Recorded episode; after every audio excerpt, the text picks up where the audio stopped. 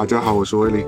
大家好，我是朝阳。欢迎回来我们的一无所知 How So 是了。您现在收听的是一个在北京的贵阳人朝阳和在纽约的上海人我带来的新一期的节目。对，我们就简单聊聊这个夏天发生了什么事情啊？已经夏天了，夏至都过了啊！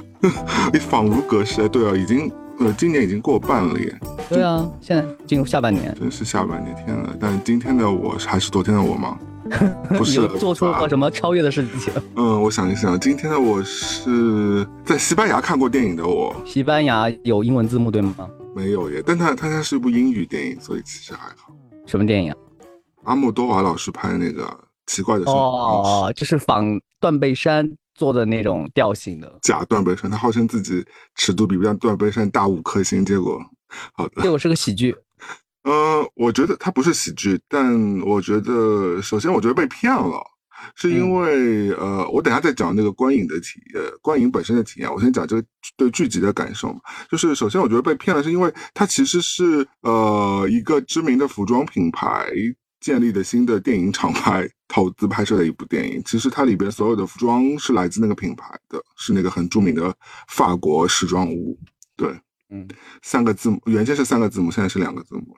很有名，圣罗兰了。对，它本身就其实不是纯很正宗、纯粹的一部电影，是被嗯商业化了。它只有三十一分钟哎，在院线版只有三十一分钟，我也不知道有没有加长。很不错的体验啊，就进进电影院看一个只有三十分钟的戏。但是其实这是一个大广告来的。哎，给你的票价是？嗯，好像我买的是嗯五六欧吧，好像。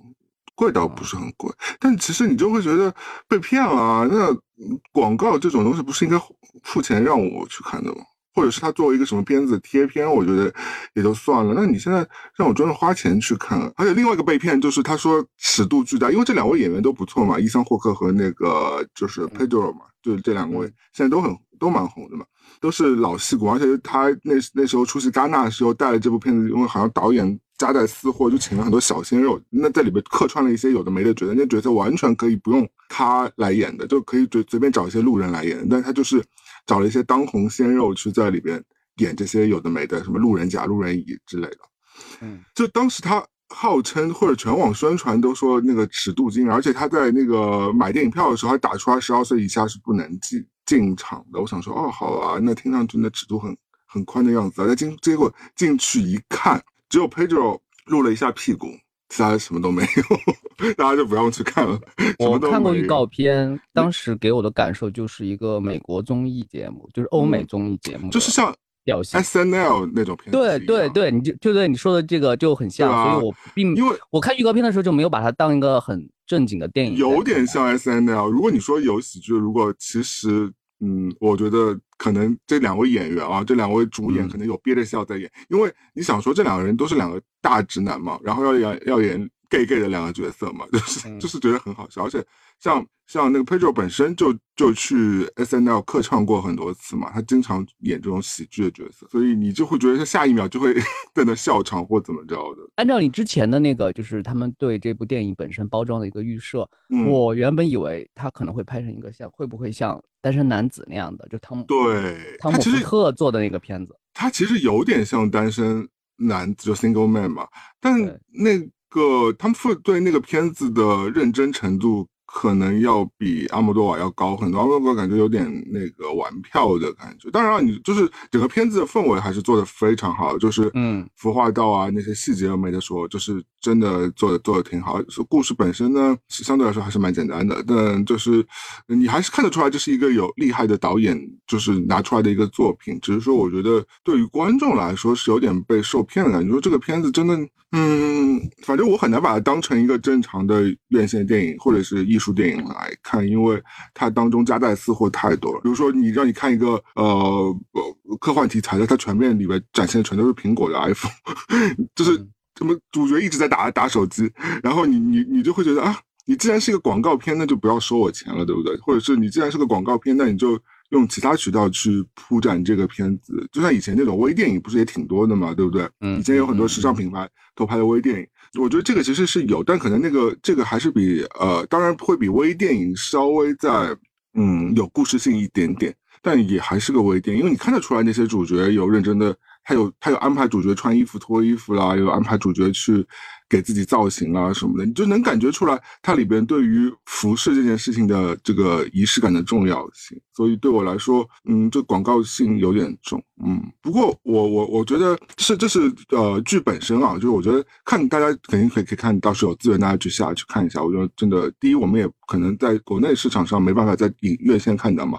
第二，到时候我相信这个片子很快就会有资源出来，因为北美基本都不会上。因为我那天也是真的是去到巴塞罗那的时候，正好看到有。街上都贴了他的海报嘛，好像在巴塞罗那上映还蛮多，因为毕竟导演也是西班牙人嘛，所以可能回到老家上映的话，可能也合情合理。当然，这是一部英语片。我觉得很神奇的是，即便是这样一部影片，那天我记得还不是一个周末，是一个工作日，晚上好像是十点钟的那场吧，几乎是爆满，很神奇吧？但它厅不是很大啊，那可能至少也有一百多个座位吧。大家就把它当成一个文化事件在参与了。就是他要推出一个网红的产品，排队去看，有点像我那次在在伦敦看的有一个文艺片，那个片子真的是非常文艺和晦涩难懂，真的是，嗯，如果正常以我心里来排除一些就是自己嗯脸皮厚这种因素的话，那其实我真的是可以看一半走人的，因为那个片子真的是非常晦涩难懂，嗯，我。就可能蛮适合在 museum 里面放的，就是在美术馆里放，不太适合。就你院线看，你坐不住，感觉他到底在干什么？就是他就是一个循环，一直在给你循环一一一件事情。反正他没有什么剧情，或者是剧情非常的松散。但那次在伦敦看的时候，也是我觉得至少有八成的上座率，而且票价还蛮贵。我记得那个好像是二二十刀左右，二十磅左右，其实是蛮贵的。那你看回到。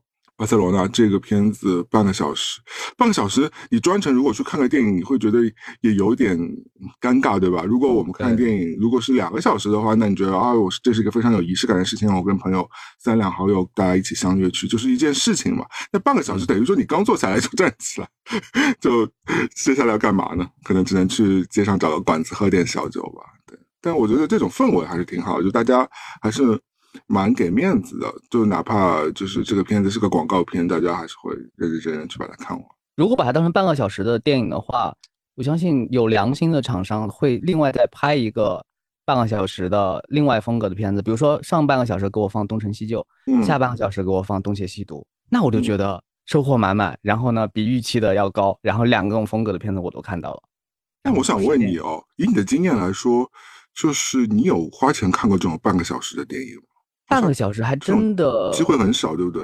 哦，我有花钱去过一个展览，然后觉得亏大发了，然后就是进去十分钟之后我就出来了。我展览花钱，对，就是伊藤润二老师在北京曾经做过的一个他的就是风格的漫画的展，然后就是一些小盒子，把他以前的那个漫画就装在里边，然后把它黑白的尼克做一个，甚至就谈不上装置，就是一个中学生水平的。工艺品，然后悬挂在那个中间，然后就当它是它的一个展览了。我就是骗钱，然后整个票价是八十块人民币。嗯，当时我就很生气，其实就整个逛下来都不到半个小时。了解伊藤忠二的话，你会觉得这个东西是太敷衍了。是的，因为现在这种。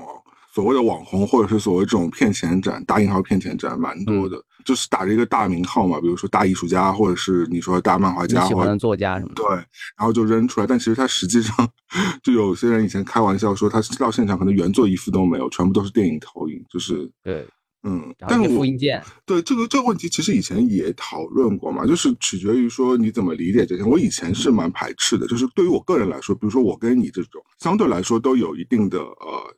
追求了，就对这种事情上，嗯，那我不希望我花钱进去看到是一种这种场景，我觉得这种吃相蛮难看的。但是对于可能对于大众来说，嗯，有很多大众他们可能连原先的那些，或者是连这个艺术家谁都可能不太清楚，或者连背景都不想调查，他只是说我今天要去把这些当当一个周末娱乐来的，那这种展览可能就等于说。打开了一扇门给他们嘛，让他们可以先进去，然后完了之后可以先感受一下这些。那天我跟一个呃美国的朋友聊天的时候，他也是那种站在呃我我的相对面，他会觉得说啊这种展览真的是骗钱啊。他说他他以前也也去经历，他觉得这种东西太罄竹难书了，这个太不好了。但我后来觉得说，如果作为你放放大局来看，那那不同层次的东西有不同适合不同层次的呃，就是观众嘛。那我觉得这种类型的可能就让他先入门。就比如说，优衣库把那么多艺术家放在他们的 T 恤上，对吧？有很多你可能真的没进过美术馆看过那些艺术家的原作，但你可能有了那件 T 恤，那你开始就知道了那个艺术家。你知道那个艺术家可能在 somehow 在什么场合，你就会上网去查了一下，或者是你在别的地方再看到这个艺术家的作品，说哦，我有件这样的 T 恤，这个艺术家是这样的风格，我还蛮喜欢这样的风格。你未必一定要讲出他是什么风格，或者是他是几年生的，或者是他是他做过什么丰功伟绩什么的。但是其实，在我觉得在。可能在潜移默化上，对他们来说算是一个艺术方面的小小的一个推进吧。我觉得这那也够了呀。那你也不能要求每个人大家都，对吧？呃，优衣库这个情况呢，就属于馈赠的，是的角度，就是说我本身是要买这件衣服的，上面印呃 A 艺术家的作品和 B 艺术家的作品，对我来说没有区别。但是由此呢，我接触到了他的一个一些。代表作其实就算一个入门了，但是我刚才举的那个例子就是说，如果我专程为了一就买一张票进去十分钟之后，然后他给我的那个，我就觉得不值当。对对对，这个的确是。我我可能已经跳出了那个就是艺术青年，就是说，嗯，我我买的是感受体验这个和他那个作家共共共呼吸的那个空气，我已经不受这些很虚拟的策展的那些词忽悠了嘛。就是如果我进去之后收获和还不如我在家里面看他那个完整的那些图册介绍什么的，我就会我就会生气啊。这个和优衣库这个还是对对不太一样。对对，我就有一我意思说就是，但对于我们肯定是是有这种心态。如果你今天让我去看一个梵高展，那但但进去其实只有一幅，而且是手稿，不是原作，而其他全都是投影，那我肯定会发飙的。因为我因为我已经我已经在其他大的美术馆看过梵高原作，你看过原件了。对，呃，收我钱，然后完了之后你让我骗我进去，结果给给我看的是投影画，那我我不是很接受这个事情，我这个我同意你的，就是只是说我说，但这种展览它它也不是没有存在的意义，它存在意义可能就跟那个扣优衣库的 T 恤差不多，我是是这个我是这个意思，就是当然我我对你但对你之前伊人瑞二那个展览那个遭遇，我是表示非常的同情，我们要批判这样人，他以后要把你广告打得更，但是他也不会把把打广告打得更那个更直给啊，因为他就是要骗有些人的钱啊，对不对？嗯，包括你的钱，就是他就是要吸引到一些粉丝向的人啊。那有的人进去，我相信你的这种呃有你这种心情的人应该不少的。有很因为很多伊藤润二还是一个蛮窄的一个领域的人，对吧？嗯，不是所有人都会看他作品的。那对，知道人也那跟比如说跟村上隆这种比起来，跟草间弥生比起来，那肯定是更窄一点范围的。嗯，而且还有一个是漫画的嘛。那大多数进去看的都都是粉丝向的，所以这他这个。上当的人数也也有限，不比起那些电信诈骗来说，其实人数已经算少了。是，嗯，哎，那我想问啊，如果这部片在国内上映，你会去看？如果可以在国内，或者是你你在海外，你正好在旅行的时候，你看到的话，你会去看一眼吗？应该会的吧？我会看，我觉得你应该会的。嗯，我会看，因为你你前两天还在你的公众号说，就说，嗯，因为我为什么会聊这个话题，就是因为我看到你在公众号里写说，你说你推荐大家如果在旅行的时候可以去。在那个当地看一部电影嘛，我觉得以前我会觉得这是一个我没想过的事情。后来当我旅行越来越多的话，我的确我后来发觉哦，默默自己真的有在实践这个东西。这不是说我要刻意的去做这件事情，只是因为说，因为我大多数旅行大家也知道是就一个人背上包就去了嘛。那有时候晚上就会无聊嘛，就像我这种也不会去酒吧或者是不会去一些深色场所的人。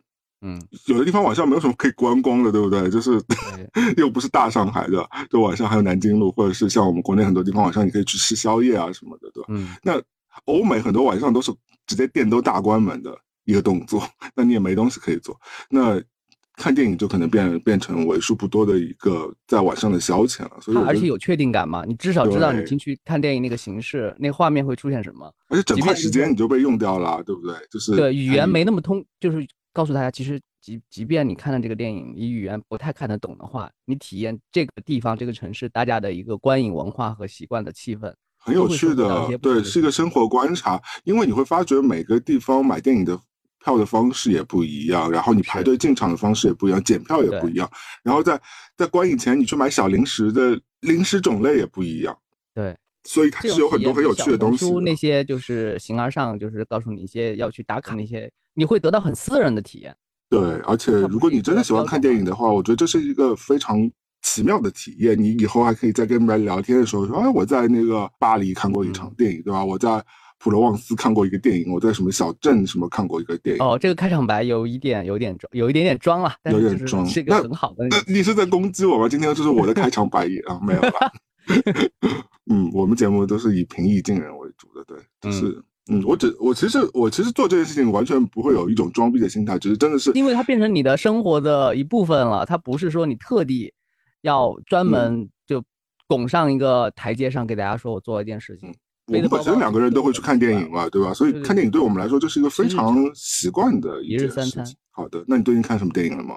消失的他吗？消失他我还真是没看呢。你没去电影院看？那你给我安利。没有安利，我只是介绍说，目前它已经超过接近十八个亿，然后呢，呃，票房估计会在三十五上下。嗯，这是一个蛮好的数字，是吧？对对，因为你今年好像就两部超过四十了嘛，《流浪地球》和《满江红》。两部你都看了？《满江红》我没看，《流浪地球》我看了。但消失的他，你就是你曾经就是内心比较排斥的一个导演。参与制作的嘛？你为什么树立我跟他对立面？没有啦，我对我对这位导演也是非常。但这个这位导演他做过一件，他是制片人在这部里边是不是？还有还有还有编剧，但是就是他打的是他的招牌。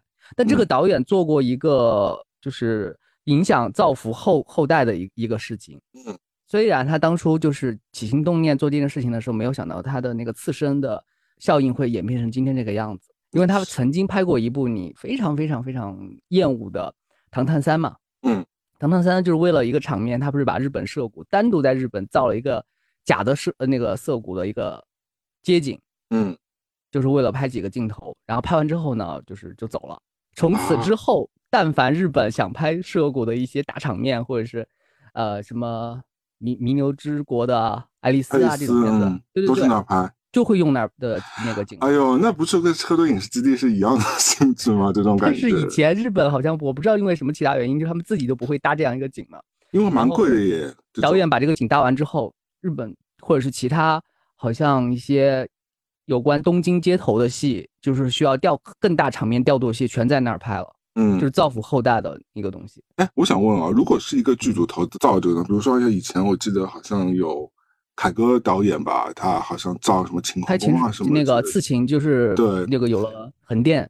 对，那如果如果那个玩意儿留下来，对吧？就像现在你讲的涩谷那个厂留下来，那那这个造的那个人可不可以持续收钱啊？从租金里？我不我不太清楚日本的这个套路是怎么样的，还是就造完他们就撤了，就是就交给日方处理了。嗯，如果是在我们这边的话，它是会逐步就是变成一个后续发展的。第一，它是。后面拍古装片需求，所有的古装片都是那个景，你应该有印象，就是比如说拍完那个陈凯歌拍完那个《景别》之后，那就变成一个专门拍一些大场面的戏了。嗯，然后拍完《妖呃猫妖传》之后，《妖猫传》之后呢，就是唐城，在武在襄阳那边，武汉襄阳那边，然后就就是就变成一个拍唐朝的戏码了。嗯，还有很多电视剧，比如说，呃，之前拍的一些古装片，在贵州的有一些影视基地，对，也会一一直在那儿拍，就一直就会有。就是变成一个延绵发展，因为我们这儿拍古装片、仙侠剧也是成批成万，就是一万集一万集的在这样拍。对对对对对，就有些景没有必要拆掉嘛。但你没回答我的问题啊？那我意思就是说，那凯歌导演能持续从租金当中获益吗？还是说凯歌老也就是一次性就弄完就就？他中间肯定有股份的。对啊，我想说这应该他可能不一定是这家电影大股东但唯一投资的，但可能但他是发起人嘛，就由他这一个项目发起了这个。呃，基地的搭建，然后以后什么的，但是就要么就名义上给他一些干股，要么就是中间又有一些利润什么的。哇，那还是件一劳永逸的事情。是是是，好的，凯哥还是会赚钱。我们去造一个时代广场，可以啊。人家现在好莱坞都是用绿幕的，好莱坞现在也是水深火热，都没有戏可以开拍了，还在罢工呢。韩国也快没有戏可以拍了，韩国电影也很惨。韩国电影是因为被奈飞这种蚕食了，但。美国这边就是大罢工啊！现在最近罢工好多，你看像编剧在罢工，对吧？我今天看到新闻，U P U P S 要罢工，明天快递也收不到了。天呐！大公司他们就是可能心中就是担心 A I 编剧影响到他们的，因为他们收入按照数据上来说，确实这十几年也没有涨得太多。嗯，的确。那这个以至于我们以后看的剧都就是电脑我们编的，都全是那种。魅力四射的那种片子给我们看，我们可以聊聊魅力魅力四射。魅力四射 是个什么东西呢？魅力四射是以前呃《欲望都市》里边的一位重要担纲，现在已经退出欲望都市啊。这个女主之一没有退吧？就是静静，就是很很多传闻，她会以一个什么方式介入欲望都市续续篇的一个形式，但反正就不会直接让主角见面。那他其实还是跟主创闹翻了，就是对对对，因为他的确是跟那个 Sarah Jessica Parker 他们的制片方闹翻了，所以他就后来就一直没有出演过续集嘛。嗯，他现在好像要去客串一下。Anyway，但反正。萨曼萨老师呢？我忘了他本名叫什么了。反正就是小曼萨老师，我们大家都知道他，他是一个非常演大胆的一个泼辣和个性和性张力比较强的一个女士。她自己担当了奈飞的一部新片，叫做《魅力四射》，对吧？嗯，我哦，这部电影哦，我看在小红书都被骂飞了。我不太懂哎，这个拍的真真的是人家，我觉得很多人给他一个非常阴阳的话，就是说你一方面又对外嫌弃说那个《欲望都市》那边那个故事写的不好，然后你完了就接了个故事更烂的。这个故事不是烂，他是胡闹。我觉得其实他自己的那个角色，我不得不说还行，就是他自己的那个角色还行。我觉得他自己那个角色不就是萨曼萨的变体吗？Prada 的那个人物基础，然后呢？就是运就是就是直接运过来，然后自己再摆几个造型什么的。就是二十年前你这样拍，这个人物也立得住；三十年前这样拍也可以。但我不得不说，这个人物至少我不会呃不认同他。我觉得他他他给这个人物的这个就该是这个样子，光环啊什么的，我能够接受的。我至少不烦这个人物。嗯，但这个片子它不是主角，大家大家知道一下，这个片子讲的是一个性少数群体啦，一位朋友，他一个美妆达人，对，刚毕业的一位年轻人，他就是想要从博主那个进到一家大公司，就是萨曼特那家公司，萨曼特是那家公司的大老板和创始人，然后莫名其妙被萨曼特相中，然后进到这家公司，成为这家公司的一个骨干，然后慢慢从从职场小白奋斗上去的一个事情。我真的是全场尴尬，我当然我没看完啊，我真的看不完。我跟你说，呃，朝阳，我能坚持到几集呢？后来我真的硬撑到第三集的开头，我真的就就不行，我就关。我看到第七集了。你给我讲讲你的心路历程吧。你怎么可以把它咬牙看？你不是看的快剪吗？你看的是原剧吧？我看的不是快剪。啊，行，那你倒是给我说说。就是胡闹到什么程度？因为我觉得这个死孩子，哎，这个片子几集啊？八集是吧？十集，十集，还拍了十集。我 我觉得它是可以作为一个案例来，大家就是轮番鞭笞的。你来，你来，交给你，你你来，你来鞭笞我听听。我我补不给你补刀，对，因为 我我没有我没有多多多厌这，就是多厌恶这个剧啊。这也是我为什么坚持到第七季的原因。我就看他究竟可以生搬硬套到什么程度。就里面的人物可以担保到什么程度？就是那个编剧是不过脑子的，把以前看过了所谓的那些小妞电影啊，那些 Prada 女魔头，嗯，还有那些欲望欲欲望都市都都都都没有任何提及，反正就是那种想要什么就有什么的那种公主梦，套到了一个 LGBTQ 的人群身体上。对他的心智水平，就这个编这群编剧的心智水平是初中生的。因为初中生就是说我有什么梦想，然后就是想要什么就有什么。表表面上的困困难呢，就是呃想当然的困难。然后呢，就是想，然后就去一一下就克服了。他们其中有一集是这样的，就是有一个角色他说我要我我可以解决这个公司就最大的难题，就是这个公司的路由器坏了，我要让它重启。这就是一个拔掉插头，然后重新插上，就是一个这样的动作。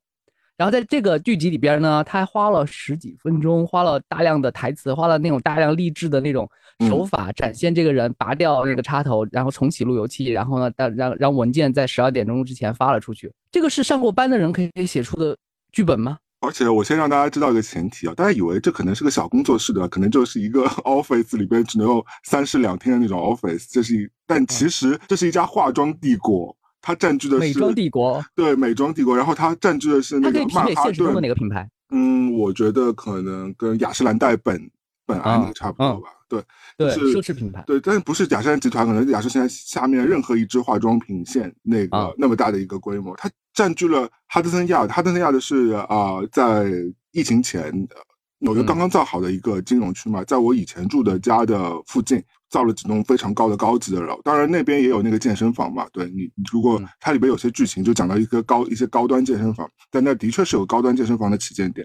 然后我们也跟其他朋友去过嘛，反正那那区就是一区新的金融区，然后那个楼的租金也是非常高的。就是其实我要我要我要讲的其实是它是一家非常形容它它是非常巨大的一家化妆品公司帝国，它不是一个小公司。然后朝阳刚刚说的那个解决那个问题，用那么小的一个 手段把这个公司的那么巨大的公司这个问题解决，太儿戏了。我觉得整个儿戏，我们可以从开始第一集他要解决他遇到一个什么困难呢？就是他就是被突然被赏识，他被被赏识也是他。可能她以前是个柜姐，对，然后呢，就真的柜姐哦，对对，偶遇了这个大老板，这个大老板就是微服那个民间私访民间，然后呢，给他化了一个妆，然后说了一些励志的话，就对这个品牌的认同感就被就变成姚兄变成他第二助理了，嗯，第二助理安妮海瑟薇了，对，那个对，然后就中间的面试啊，什么文凭啊，什么筛选啊，什么嗯，就是进队调查都没有，都没有，就就就去上班了。上班之后呢，他犯了一个什么错误呢？他把这个公司可能就是马上要推出一个产品线的一个样品给弄丢了，全部样品哦，而且是机密的哦，就是这家公司未来要推出的新产品哦。现实生活中就是没有到达弄丢样品这个级别的错误，就是这样的人都会被打入整个市场和行业的黑名单。对，就是他不是说一下就能翻身，他可能可能十年，可能这辈子这个行业都会对他就是说不。但是呢。这个人就是突然就是，就是联系了他之前偶遇的一个帅哥，刚刚好那个样子，肉呢帅哥，而且不是偶遇，我觉得偶遇也就算了，你说经常碰到偶遇也就算，他是他妈的他坐错了 Uber 车，上了那个帅哥打的那个 Uber 肌肉帅哥打的那个 Uber 车，然后那个肌肉帅哥还让他同坐。嗯，他说你你好吧，你跟我去的是一个地方，那你跟我坐一辆，我简直我崩溃，在纽约啊，就是纽约，大家都，你别，我们不不不说纽约了吧，我们说我们就是在其他地方、其他城市，我们打有打过拼车的人举手，在拼车上遇见那些怪咖，遇见那些就是傻，就是就是哔哔哔哔哔的那些人，你内心就知道，就是你拼车的人，会会碰到是哪种档是哪种档次的，或者是会，但那里面的人，他就把这样的人设置成一个。对他欣赏有加，甚至有一定基于他的美色的一个帅哥，在等着他把这个样品拿回去，把不是他这个不是拼车呀，他这个是那个人专门打了一辆，他打错了，对滴滴的，对他他打的是滴滴的 VIP 吧，可能是一如何去当好一个实习生呢？对，然后他上了辆车之后，那个人居然没有把他赶下去，那个那个肌肉帅哥没有把这个人赶，因为情节设置是那那位帅哥对他也是有好感，就后续可能他们两个人之间确实有一些发展。就随便遇到一个人，就会可能就是你以后的梦中情人，你以后的一个一个大情人，你都不用上什么约会软件，你就不用不用这个发展，我也是不太懂。我看到第三集他们已经有些发展了，那个而且那个肌肉帅哥，他不仅是肌肉帅哥，他还是一个投资成功的年轻有为的金融男，住在曼哈顿非常高级的公寓，那个公寓一看一个月就要五千块钱美金的租金，这把把脉就知道那个。晋江文都不敢这么写的这么幼稚。我真的疯了！我看了，主要是啊，我觉得我另外就是给不了他滤镜，是因为老子就住在纽约，那个他们上班那个地方是我熟悉的地方，就是我知道平时出入的是什么人士，什么狗逼玩意儿，然后完了之后，嗯，就是跟这个一对比之后，你想说，我靠，这个吹的也太……那，我觉得我我当年看《Six and City》我都没有这种感觉，就是。这个 City 是其实你不介意这个这种片子是有滤镜的，你不介意它童话一点的？嗯，我觉得 OK 的。就是其实 Prada 恶魔，你说没有滤镜也不可能。他其实也是有滤镜，那个小小妹妹就是安妮海瑟薇，对她也是得到了很多主角光，包括包括进去就是被那个光头就是一路协对对对总监他好好帮助了嘛，其实也蛮难的，其实这种机会也是蛮少，但那个其实还是蛮忠于，我觉得更还是蛮蛮忠于现实生活的，就至少它里边很多设计它不是那种太无巧不成熟了，但这部啊，就是我真的是我想说。这个人何德何能？他到底是什么？有点硬来了。对，但是我们可以打个呃，先消毒一下啊，就是说，我们虽然这样说，其实内心对这个角色的容貌和他的妆容和他的姿态。我们并不是不认同，我觉得我们不是不认同，但是我觉得就是社会的包容性，我会打一个问号。虽然在北美，虽然现在讲求政治正确什么，就这一堆有的没，就 LGBTQ 可能啊权利的确比以前要抬升了很多嘛，就大家也非常正视这些问题，包括的确要公平的对待每一个人嘛，就是不管他肤色、他的种族、他的性向，这个这个我当然是同意的。但是我跟你说，在一家正规规大公司，其实很多时候那种偏见是隐形的。这些人很在一定程度上他们会有 buff，但是在另外一定程度上，他首先就被歧视了。就是不，他感觉这位先生他真的是全程开绿灯，就这个 buff 叠到，就是让你觉得啊，到底是我是不是我投错他了？我就是要投成他这样，就是小男生变成一个美妆博主，每天穿着高跟鞋去上班，这种才能受到公司青睐。但我跟你说，现实当中其实嗯没有那么好运的。因为以前两年另外一个美剧《Pose》嘛，也是讲嗯那个自我认同不一样的一群人，他们苦苦求生活。当然那个年代是八九十年代，对那个时候其实更重，但是那个时候对人物的。描写对现实生活，那他们好像也是在纽约，然后他们晚上也是要光鲜亮丽的上台，但是他们面对生活残酷的时候，真是一点交不出房租，他们家那个破烂的程度，或者或者是那些小孩那个时候的病魔对他们的折磨，还有整个社会对他们的那种残酷的打压，但他们还是要很很励志的去找自己的那种去上舞台去找家人，那个我喜欢描写就很厉害，就是你就觉得是可以看得下去，是有故事的。这个，这个没有故事，这个就是乱来。我觉得这个给很多年轻的人造成很不好的示范。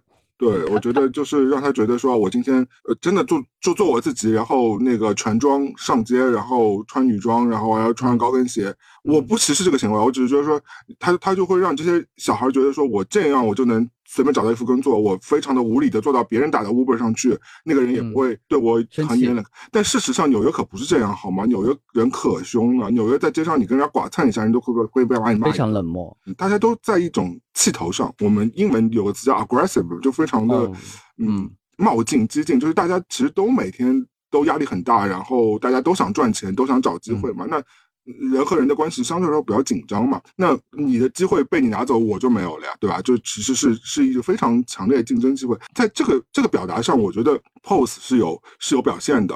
虽然 Pose 讲的是八十年代末的那个事情，然后呢，我觉得甚至 Prada 恶魔也是有表现的。其实包括像 Sex and City，我觉得也是有，包括他们有模特的 casting 啊什么的，其实竞争也是蛮激烈。它其实有表现这些的，但到这个片子，我觉得真的就是个彻彻底底的，就是比迪士尼童话还有迪士尼童话。金手指全开，我觉得真的疯了。我看完之后，我觉得哇，真的是，如果你让现在年轻人觉得外面求职市场是这样的话，那大家真的就不要做。而且也把美妆博主讲的太简单了吧？因为你想说，我，我可以和你对对证一个很很现实的一个时间控制的角度吧。嗯，就是比如说我们早上起来，我们我们要做一个，就像片子里面的那种美妆和发型，还有穿那种高跟鞋，就是一个全妆，然后一个。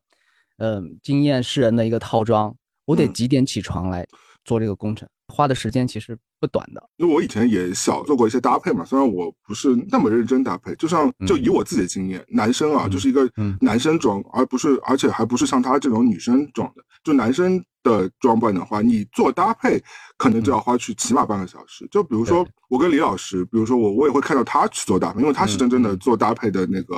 人士嘛，你会看到他会把很多衣服铺出来，然后穿，然后再脱，再穿着脱，因为你会根据今天的天气啊，根据今天的社交需求啊，根据今天会发生的事情一些想法嘛。对，有的，而且是你在脑海当中搭配出来的东西。首先，你你要脑海当中有对你自己家里拥有什么服饰是有一个。初步的概念，对吧？而且我们的就我我就别说李老师，李老师可能是我的三倍吧，他家里有拥有的衣服的量，但我可能比李老师少那么多。那我家里 T 恤也可能有几百件，我的外套可能有也有一百多件，裤子也有两百多条。那你要在这个大的库当中先调取，说我今天想要在。找到哪哪些东西做搭配，对吧？那其实是一个排列组合，你想想看，就是有多少排列组合了。那完了之后，你还要记起来这这个单品在哪里。像我们上次有节目当中讨论到，你有个朋友如果找不到一件 T 恤会火很大，对吧？那那你就想想看，你还要去想到这这个单品它放在你家哪一个。压箱底的位置，然后你要把它给找出来。那这个动作完成之后，你还要去做搭配。那你可能你第一次在脑海当中印象当中搭配的，你正好穿上去之后，你会觉得啊，还是有点问题，你要重新调试啊什么的。那我说男生做这个动作可能就要花掉半个小时了。嗯，就起啊，我觉得半个小时起吧。那你别说他除了搭配之后，他还要给自己做全部的妆容，每天的妆还要变化。对吧？你还要记起来，对，你还记起昨天的妆是什么？昨天用的是金眼影，今天要用粉红眼影，后天要用变渐变影。那我真的觉得四点钟起床都不为过吧？他还要顾及就是不同的高跟鞋。对，而且你不能晚上班，你还给老板去买咖啡呢。对，穿这一套之后呢，因为我考虑到他的收入水平和他的家庭环境，不可能是住在离公司太近的地方。对，整个纽约的交通，他在交通上要花多少时间？他就是离住在离纽约很远的地方。虽然我不记得他们家住在哪，但是他每天是坐着那个，你记得他坐地铁要过桥的嘛？那起码他。他肯定是住在我家都不是属于纽约最最中心的地方。我以前住在最最中心的地方，那后来我搬到布鲁克林之后，其实是离纽约可能有三四，就是比如上班那种金融区是有三四站地铁路的这个这个地方。那我家还算还要坐一些地铁，他家可能就他家又是住那种 house 的，就是他们家是独栋的嘛，那可能就是在更偏远的地方，可能要坐地铁，可能要坐一个小时左右吧。所以你想想看。而且纽约地铁经常出状况，纽约地铁又臭，然后又没有空调。它这种妆容到了那个中城曼哈顿中城的时候，还要补妆，对，都已经那个鸡鸡零狗落了，好吧？就是就任何现实的一点点差错和那种。就是不如意，就能让他整个剧就崩崩坏掉。但他整个剧这么硬来下，就这么拍下去了。我再举两个例子，就是说他其中两集就解决这个公司危机的小小办法吧。就是说，哇，整个公司这么大的公司，这么大集团，就说我们要想一个东西要挽救我们这个品牌，然后怎么办？他想个创意，就说，哦，那我们就这个品牌。大家听听啊，朝阳嘴上说我不抨击他，结果在这。抨击，我不抨击他，就是说，只是说想以他为案例，警醒自己以后千万类似的项目别写出这种烂剧来。对对对对，就不是别写，就远离远离，因为一个你今天就给我说，给我骂骂骂惨了。远离这个项目，因为我们知道一个项目其实很大，就是他拍到后面之后，不管是编剧也好，还是制片人也好，就对这个剧本的剧情最后的呈现的品质，其实控制力已经没有那么大了。所以我们只能说，遇到类似的，就大家就是快跑。他有两个问题是这样解决的，就是我我们再说情节啊，就是在公司遇见难题，就是不知道该怎么把这个老品牌重新焕发青春色彩的时候呢，他就无意中就是好像灵机一动，小脑瓜一动，他说我们要让这个品牌和我们的骄傲月联系起来吧，让就是办一个和骄傲有关的一些就是主旨的一些策划，然后这个这句话就被当着挽救公司的一个大策划，然后就整体的就执行起来了。他这个创意就是哇，焕发青春是从来没有见过这么。就是完全不同、无与伦比的一个大创意，大家都围着他就转，就他就挽救了公司一次。然后第二个人物呢，就是其中一个人物就说：“我要，我来这个公司很久了，我要想一个办法，就突出我在这个公司的价值，我要提出一个好的方案，让公让老板能够重视我。”嗯，然后呢，他就想了半天，我靠，看了好多资料啊，和别人商量啊，最后他提出的那个方案就是说，我希望我们的配料表里面加入一些有机的元素，就让它更自然一点，更环保一些。这是不是零零年的故事？就如果这两个故事放在零零年，我觉得嗯，好像还蛮前卫的。就是就是退回二十五年二十五年前吧，就是千禧年前后，我觉得这肯定是个非常，因为那时候如果你打 LGBTQ 牌的话，其实还不是那么多公司打嘛。因为现在已经每家公司不打 LGBTQ 牌才是怪的，特别在北美的话。然后另外来说，organic 这个概念，就有机这个概念也是，嗯，其实在北美也非常多年了。但如果你说食品公司二十多年前在推这个概念，我觉得还行。现在有机无机的这个已经成为大家日常生活当中非常稀稀疏平常的一件事情了。反正我就觉得这两就是零零年拍到后面，其中有一集就是这个这个公司要做一个就是震惊业界或震惊整个时尚的一个大策划、一个大展览、一个大的发布会。然后呢，他们就开始体验这个展览嘛。进入这个展览之后，进入这个门框之后呢，他们就是好像就做了几个人形立板，一个什么黑白的一个呃照片，就展示他们的骄傲月的一些历史啊什么的。然后就让那个其中一个角色呢做一个玩具的滑梯坐下来，就说哇，这就是就是大家一步一步的，就是争取自己的权利。它就是一个滑梯，嗯，这个滑梯的那个容量和那个配置，就相当于我们去门口一个万达广场做的那种儿童滑梯的那种水准。然后他号称说，这种这个展览是他们就是精心策划很久，要震震惊业界的一个震惊全纽约的，嗯，因为你本身是做策展的嘛，嗯，如果你看到这部情节的话，你会捂着胸口说，我到底在干什么？就是一个笑话，对。但呃，另外来说，我觉得这可能也是也是编剧的一种反讽的心情。我觉得也许啊，也许啊，就是我我是用好意来呃度猜这个，因为现在北美的这个所谓的。政治正确的矫枉过正啊，或者是呃，像这种大公司做的很多荒谬的事情也越来越多了嘛，所以他可能是用另外一种方式来讽刺现在当下北美的这种 很诡异的风气了。我觉得，如果是这种心态的话，我觉得可能也许是有可取之处。但是整个故事线呢，我还是觉得很夸张。我觉得你刚刚讲的是那个公司层面的吧，我可以讲另外一个层面，就是呃，dating 的这个层面嘛，就是嗯嗯去。交往，因为这个小男生也是二十刚出头嘛，他说他好像以前没谈过恋爱，然后完了之后，对对对。但我觉得给他垫的 buff 就是真的是遇到一个男的都是喜欢他，而且遇到一个男的就是 gay，而且又是高大帅气，还有同事暗恋，你暗恋他同事水准也不低。对，然后同不管是同事也是，就是第一眼看到他的 first sight 嘛，就是一眼入魂，然后什么做错 Uber 也会被人喜欢，我还没看到后面啊。然后反正我觉得后面他是没有对手的，就是就以前我们看到那些时尚片啊，都是有一个想陷害他的什么女二号啊。对，这部剧没有，就是原本你以为有一个想陷害的那个那些角色都不想陷害，就说我们要帮助他，他也是很不容易的，他能够走到今天，我们就一应该手牵手向前。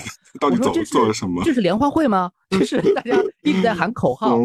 嗯，主要是我想说，他他那个约会也太容易了吧？就是整觉得。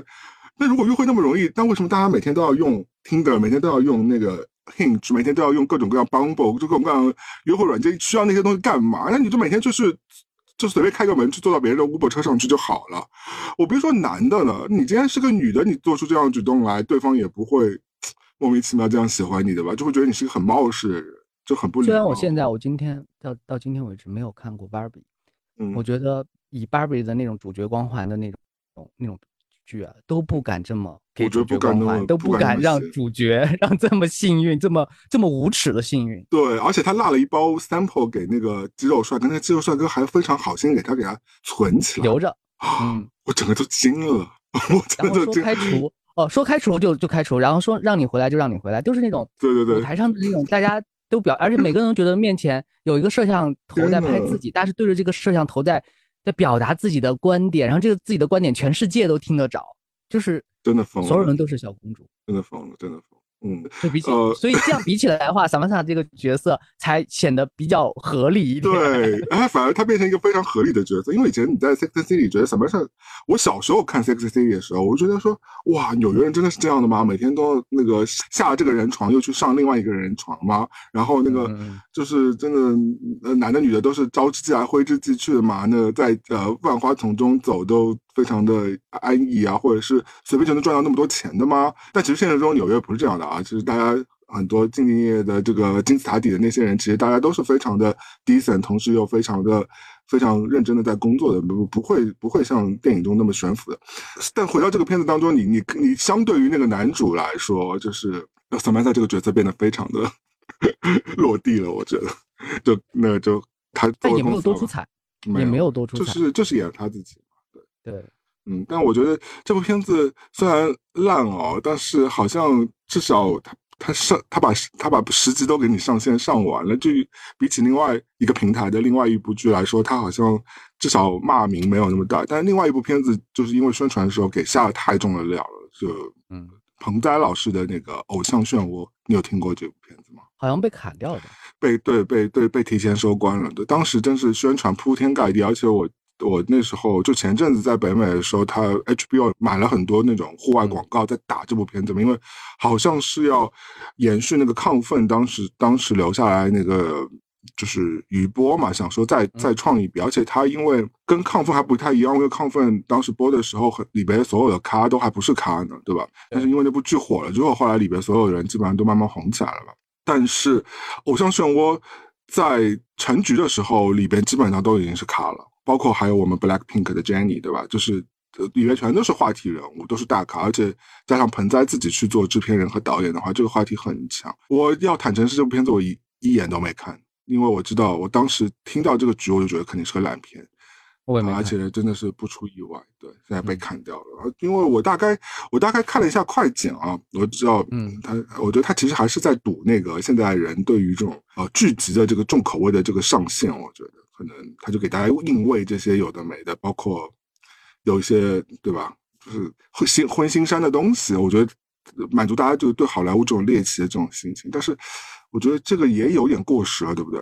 这种对好莱坞过时，你要就。参照真的现实生活中我们听到的那些真实的明星身上发生那些很荒谬的事情，你又觉得拍出来这些算得了什么？我们还不是还不如去多看点八卦更精彩一点，多看点那些。主要我觉得他卖的那个点，其实也对于我们来说，对，特别是我们对于我们真的看过很多片来说，其实已经不算什么了。就比如说那些呃大派对啊，那些比较啊。夸张的派对啊，或者是你说很多片子在表现这个，包括你之前说那个巴比伦不也是在表现这个吗？对吧？就其实对都差不多。然后完了之后，大家对，无非换几个人嘛，就换几个脸嘛。然后又又怎么样呢？或者是你说呃什么捆绑鞭打什么的，那五十度灰不也是这些东西吗？就是 那人家还非常认真的去拍这些东西，拍的比较唯美的。嗯，反正我觉得这个都基本上已经无法再。契合观众现在对于重口味的这个点。我觉得你还是要讲出这个事情本质的东西。我觉得亢奋当时会火，还是因为跟美国这个社会，呃，对药物的滥用啊，青少年本身他们比较呃需要有些心理协助，我觉得都是有关系。因为大家都是，特别是这里的人都是那么过来，所以他们看到有很多有感同身受的部分，包括很多中产家庭表面上非常光鲜，那其实你我捏碎了剥开来看，里边都是那个。都有很多问题，我觉得这个是亢奋的一个内核，蛮重要的东西。大家可能会更喜欢那个片子，但是偶像漩涡可能就更 莫名其妙了。你刚刚讲到一个词，就是说，其实现实社会当中明星的问题啊，那别说之前那个 John Depp 和那个 Amber 打世纪官司那个事，我想到最近，呃呃，就是娱乐圈发生的那个事情啊，就呃 Me Too，我也我台湾的 Me Too 我们就不说啊，我觉得这个现在很多还没有盖棺定论，我们也不能对那个。很多事情，我觉得其实我最近有有一个印象的事情，是我小时候的女神、文艺女神陈绮贞老师的事情。嗯嗯，这个事情也蛮妙的。我记得其实有蛮多这种，就是嗯反目成仇，然后恋人被变仇人，然后最后大家两个互在互联网隔空喊话这种桥段，其实蛮多的，特别是明星之间。但我没有想到这事情在陈绮贞老师身上发生诶，而且以前他们俩可是神仙眷侣。甚至陈绮贞老师以前，我我不知道你以前听陈绮贞歌，就像我小时候是听她歌长大的嘛。就是你知道很多歌，她当时写的时候，不仅是呃是那位她的前男友钟老师编曲的嘛，同时还他可能也是他也是制作人嘛。同时来说，他很多歌歌词写的是他们俩之间的感情耶。就现在闹掰了之后，反正就是几乎开创了一种流派，对文艺的流派，就是对对对。就是你，我就不太懂。说那现在如果虽然大家就说欢迎陈绮贞老师再去看演唱会啊，唱以前他那首歌，他那种脍炙人口那些歌。但是说如果我是 歌手本人的话，那那些如果以前那些美妙的歌曲都唱唱给唱给是前任的话，那我唱那些歌的时候，现在那个前任又变成一个面目可憎的形象的话，那我唱那些歌的时候，我到底还有感情吗？肯定也会有，就是人生的历练感，就比以前就更多了一层。因为他也相信，我相信，既然能够打动我们，当时他的、他们、他们之间的那些互动，他们那些真情实感是曾经发生过的。当时是肯定是真的。嗯。但事过境迁之后，你再唱那个，就歌是骂在唱《当爱已成往事》，但那个歌就是讲的“当爱已成往事”，就是真成往事啊。那歌还行啊。但是齐真老师唱的是，可是一些当下的啊，是 温暖，就彼此互相还在爱当中的那种。旅行意义也是一个骂骂对方的歌了。哦，也没有，也是互相，也是。虽然他那个对方是个不靠谱的人，但是你还是爱他的那种。嗯，就是至少他以前那些，因为启真老师歌那没有那种什么背叛啦，那种大开大合，不像那种暗恋啦、负面情绪少一点嘛。呃，没有没有，他基本上都是那种啊，我我我深深的恋着你啊，然后完了之后，我觉得我跟你躺在沙发上，两个人看个电视啊，相濡以沫也很开心啊，哪怕跟你一起吃就吃泡面，过着非常清贫的生活，大家只要有吉他有音乐，可以手牵手在一起，呃，就。嗯，就是可以这样的，他他歌都是这种轻轻柔的嘛，也不像梅梅老师，就是一分手就把前男友写成 一首歌，然后骂前男友，就是阴阳前男友那种，也不太一样。我觉得就心境，我我我最近有想到这个事情啊，我就觉得就是作为一个歌手，如果要表达这种。音乐的话也蛮妙的，因为因为你想说歌曲是一个蛮神奇的东西，就是你你在唱的时候，你真的会如果跟当时的你的心境是联系在一起的话，你肯定会跟当时的场景就会浮现出来啊。那但是那个人又变成一个我操 我要发飙的人，但是你现在要用唱这些歌来赚钱，你不得不再去现场再表演这些歌的话，我觉得啊，这还蛮妙的，这个这一切，嗯。歌手还会好一点吧，至少他表演的时长不会那么长，他只是需要让自己在那个时间段表达表达出自己的那个水准就可以了，并且很多歌手就凭一首歌就唱了一辈子嘛。嗯，包括很多最近不是流行一些欧美人听华语歌曲的一些反应的。还有这个，还有这个，那他们听《爱如火》吗？他们肯定也听，就是他们就是现在最流行的就是他们听以前就是两千年上下的那些歌手。陶喆唱的那些歌，孙燕姿唱的那些歌，就是看欧美人就看的就是痛哭流涕。最近这类似的视频很火。爱如何，你懂吗？我想，我想问这首歌，爱如火，你你你能就就你能 get 到这首歌歌的点吗？就是就整个歌的给你打造这个氛围，你能懂吗？就好像之前你说酒醉的蝴蝶，对吧？那其实是我可以懂啊，因为它有一种那种以前那种台式那种很台的那种歌，嗯。像什么像舞女啊那种歌，感觉《酒醉蝴蝶》是有继承那一趴的那种路线，有些心酸在里边，或者有些风尘感，但同时来说，你唱的时候又很爽吧，就是可能会有这种感觉。但是《爱如火》这首歌你懂吗？就是那种热烈吧，热烈的那种互动，心在跳，是爱情如烈火，你的爱在眼里流淌，爱情它如火般荡漾，我的心早为你疯狂，就是那种热烈般的那种热情吧。嗯，但它又很土耶，就是土才能够深入民心啊，有些土土的歌才能够洗脑，或者是魔音。才会让它产生那种传唱的感觉。嗯，你像你记忆它的那个旋，可能它的旋律和节奏会比它的歌词更重要。那执着土吗？拥抱着你，哦，对对对，不土土吧，也是有点土，有一点。哎，土不土真的是相对的，因为有些就是你请一个很大气蓬勃，请阿呃那个阿阿呆来唱，阿呆，嗯，对，来来唱执着，我觉得。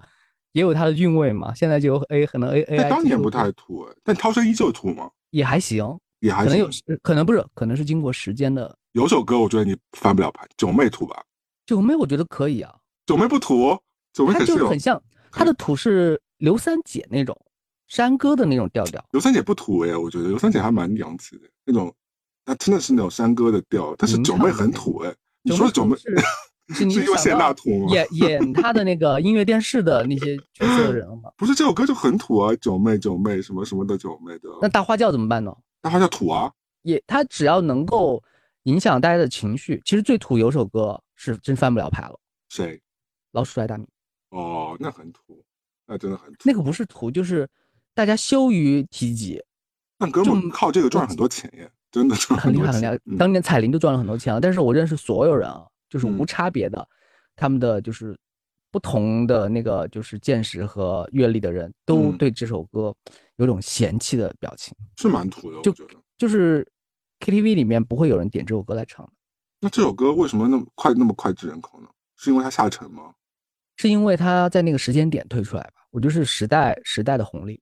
嗯，那 QQ 爱土吗？哎，现在的年轻人还知道我们在说的这些歌吗？应该知道，应该知道。现在不是很多就是 Y Two K 的那种，就是总是在嗯复刻吗？Q Q I 你知道是什么歌的？Q Q I 那个对对对，就是这首歌。这土啊，这个土。但是土不土的，对于我来说，它不是好和坏的标准。我也觉得，我也觉得不是，我也不觉得不是，不一定是贬义的。就是嗯，就像九妹，我觉得。如果你在 KTV 唱的话，也好，也挺欢乐的。就是我倒不觉得土到一定是有问题，我只是觉得说土可能是一个他身上的标。就像我为什么会问你土不土，就是因为我觉得爱如火就挺土的，它有一种非常强烈的土味感。但正是因为这个特色，才会首相披靡啊！你觉得击破各个圈层？不过现在也没有什么歌了，是不是？好像现在的呃那种抖音神曲，基本上它的周期是在一周左右。嗯，像我在跟你说挖呀挖呀挖，你会觉得这个东西太太过时。是什么？是什么？是什么？我没听过。嗯，在什么什么那花园里挖呀挖呀挖挖，没听过，没听过。一个顺口溜，一个幼儿园老师的挖呀挖。但我觉得你刚刚讲的这个抖音这个部分，我觉得倒也不是国内光有的问题，我觉得国外也是，因为最近国外的这种音乐圈，就是其实也是会说你很多 hip hop 啊，或者很多 rap 那种歌，也都是从抖音。很多都演变过来，因为现在就像以前有人打趣说，以前成为一个歌手门槛还是挺高的，就是你要层层选排选啊，或者甚至是你一定要在选秀当中拿到头奖，你才能选出来嘛，对吧？嗯，但现在感觉你在抖音上红了一首歌，你就能跟一些大牌歌手并驾齐驱，在一些音乐节上，你就可以成为一样的嘉宾了，就是很莫名。现在做音乐都是呃数据在做，就是。我们完全不认识的那些音乐公司，在抖音上，他们就是投放很多数据，然后来测，就是这，他们可能就只是做一一组旋律，他们甚至都没有写完一首歌，他们写完了呃一百首那种副副曲，副歌部分大概就只有五秒到十秒，然后他们就被作为背景投放下去，然后看数据跑出来的数据之后呢，才可能前前后后会把那些歌给写完，然后变成一首你以为的神曲。像你我们听很多歌，大家都变成这样了，就说。我知道这首歌，但我不知道它叫什么，我也不知道原唱是谁。我只是刷到短视频里面很多人用它当背景音。嗯，有有有有，就是大家不会记这首歌的名字，不会说它的词曲作者、它的原唱。呃，我只是说，甚至旋律我都哼不出来啊。只是你放的时候，我知道是它，所以歌曲它就变成一个退而求其次的一个东西了。因为以前，包括十年前，我们对电影原声或者电视原声还会很看重嘛，每部电影都会很厉害。但是现在所谓的电视原声，它只要有一个大家知道的旋律，嗯，它就它就它就成功了，对，就变成一个很很背景的一个工具化的东西了，它不是一个作品作品级别的。而且我觉得我们现在整个。社会运作方式或者生活方式，导致于我们也没有非常好的机会可以安心来听歌了。就像我现在可能很多听歌的这个时间段会被占，会被播客占走了嘛？那你想说，哦可能听个播客啊或者什么的，以前你都可能就用来听歌嘛。然后你现在都没有，而且现在很多时候，当然你跟歌曲本身质量有关系，当然你跟你自己心境有关系，你就很难沉浸在一首歌里。我觉得我昨天。为什么前面讲到陈绮贞？就因为昨天跟朋友聊到陈绮贞嘛，然后后来我昨天就把陈绮贞的那个以前那个歌给翻出来再听了一下嘛。其实我已经很久没有听他的歌曲了，因为这是真的是我呃二十几岁的时候的那种兴趣，或大学时候那种嗯听的歌曲。那你现在去听，你沉浸到那些比如说那些什么太聪明啊，或者是还是会寂寞啊那种歌，就他以前躺在你的衣柜啊、华丽冒险什么，就是你你再去把这些歌翻出来的时候，你又其实会回到小时候那种，因为你当时听那个歌曲的时候，你可能在。喜欢一个人，或者你在一段感情的困惑当中，或者你在自己人生的困惑当中，你跟那个歌其实是有共鸣的。然后你现在去重听的话，你还是能找找找回当时那种情绪和感受。你对那歌的感觉是很强烈，歌词的感觉很强烈，画面感也很强烈。包括他 MV 怎么演的，包括那个旅旅行 EMV，就是他戴着头盔骑着摩托车嘛，那个我觉得非常有画面感，那个东西都会出来。而且以前你大家都会去唱 KTV，都会去看原原版的那个 MV，对着那个 KTV 去唱嘛，解脱嘛，就张惠妹一个人对吧，在黑夜里在那。台北街头高高速公路走嘛？对，我觉得只要一讲那些东西，大家很多东西都会回来。那现在真的就是，我觉得这这种机会就非常少了。包括因为大家为什么一直在说呃老歌好听？嗯，就像你刚才所表达的所有的细节，就是说我们和老歌之间的那个连接点非常多。对，因为不管你是从音乐电视画面想起这首歌，还是某段前奏响起，或者某句歌词打中你。你都会能够想起这首歌，但是我让大家回忆一下，就是去年的抖音神曲，然后给大家放一段前奏或者放一段它的副歌，你就只只能记住，哎，是是是那个歌，但是曾经在哪出现，谁是他的呃版权的归属，谁是他的最开始唱的那个人，哎，大家说不出来的，大家只是说我在看某一个短视频，它作为背景音乐曾经出现过而已。我去那个 KTV 都不知道如何把它点点出来，我和这些歌是没有连接的。它只是作为抖音神曲四个字，曾经出现在我二零二二的某段岁月里边，而这段岁月就是回忆起来是糊的，是没有一个连接线和标签的。因为以前老歌，我随便扔一个关键词给你，一下子就不管是电影也好，或者是那个主角的这个画面也好，你一下就知道我在说什么了。但是我现在在说一些新歌，就是那个连接点越来越少，因为它流行的周期也越来越短。那我好奇啊，就比如说你刚刚所谓的这个范畴当中，呃，那个抖音神曲范畴中，你有任何一首歌对你来说是有记忆点的，或者是你会至少是反复听个几遍的那种，有吗？有，今年有。叫什么？有首歌叫《精卫》。精卫？什么精卫？怎么写啊？就是呃，妖精的精，卫士的卫。它是古代神话的一个鸟哦。你是不是上次跟小谷录节目时说，还是跟我录节目时说过？对对对，精卫这首歌，就精卫填海的那个精卫，对不对？精卫填海的那个歌，这首歌你之后可以听一下，它也是比较神曲级别的。但是这首歌的诞生也很，也很值得拿出来讨论一下。嗯，首先这首歌它是买的版权，跟谁买的版权？跟国外的一首不知名的一个就是电子乐，不知道不知不知道知不知名啊？我我这里没有一个很确定的说法，就跟国外一个曲库里面买了一段旋律，就他不会做，他不会作曲，他就买了一段旋律，就垫在作为一个垫底的一个背景，嗯，然后他在这个背景上面呢，就是加上了自己的唱段，然后组成了我们听到的一首歌。因为以前我们按照说要做一首歌的话，我们会请作词作曲。然后呢，我们就是就是唱唱片公司帮我们把它搞定，然后我们去录音棚录。他没有，他就是就是线上。哎，我看我觉得这个背景很适合作为这首歌的一个一个铺垫吧，就我把它铺上，然后呢我就哼唱一下，然后就可能是可能甚至都是在都不是在电脑上，是在手机上把它组成了一个歌，然后放在网易云，然后一下子就爆红了，成为今年二三月份的一首神曲。嗯，叫《精卫》。嗯，就现在大家在创作音乐是这样的一个流派。然后很多人他可能他是，呃中学生，他就就内心哼一段之后呢，他就在一个就是音乐库里面找到一段那个吉他或者是和弦或者是一个节奏，然后它组组成了一段电子乐，晚上然后就趁课间的时候做完之后呢，晚上又放在线上，大家大家又听了。因为以前我们听音乐是去音像店，就是等歌手一花了一年的时间给你精心，然后我们请。就是谁谁谁，李宗盛，谁谁谁，或者是呃，甚至是他们他们会标榜说，我请了那个整个管弦乐队来现场录音给。甚至就我们会看唱片公司嘛，说哇，这个公司滚石出的，它就是滚石的气质，然后飞碟出的就是飞碟的气质，然后以前以前还有宝丽金嘛，香港那边或者百代、华纳，对对对，这些我们看到这些厂牌，有这个厂牌签的歌手李玟，他他就是这种风格的，嗯，然后他就每每年就会出，他不说每个月都出，他每年就一一张专辑就十首歌。对，而且而且他会认真的去做发行和推广，去跑那个签唱会什么。磁带的人过来的人就听歌，他甚至会有 A B 面的那种，甚至出 C D 之后，他都会有 A B 面的这样一个分别心在听这些歌。这首歌是专门给 B 面写的，这首歌呢作为主打的旋律什么的。但现在不是，现在就是想起来就线上就做完一首歌就放出来。甚至我这首歌不是因为歌本身而红，我是因为电视剧作为主题曲，对，甚至不是主题曲，甚至是推广曲，对。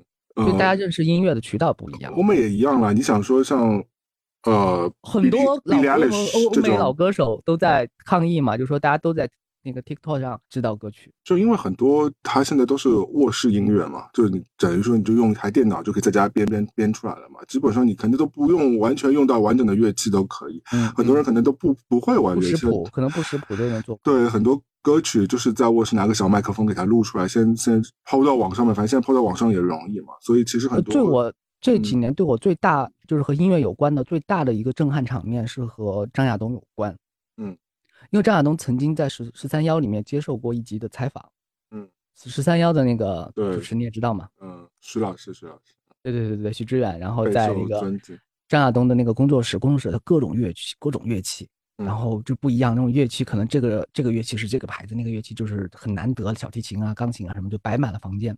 然后两个人坐坐在那个沙发上，他们一个乐器都没有碰。然后张亚东拿了一个手机给他展示自己，就是最近在做的音乐。大家最后还是通过手机这个这个媒介在做音乐。嗯，他这个房间里面所有最最厉害的原始的那些乐器可能都都不管了，然后就坐在沙发上说：“哦，你就是我给你手机放一段，然后通过手机。”现在大家都在，每个人都在用的手段。你想他是张亚东，按道理来说他应该是就是用功能机的那种人，应该就是对科技啊都不要，或者是坚持原来那种方式。我觉得现在还是，嗯，我觉得还是有的啦。就包括你说，呃，你刚刚讲的是音乐嘛，包括其他领域，你说摄影啊、绘画啦，虽然说现在也有很多这种数码设备，我觉得还是看人本身，还是有蛮多人就是坚持用非常原始的这些。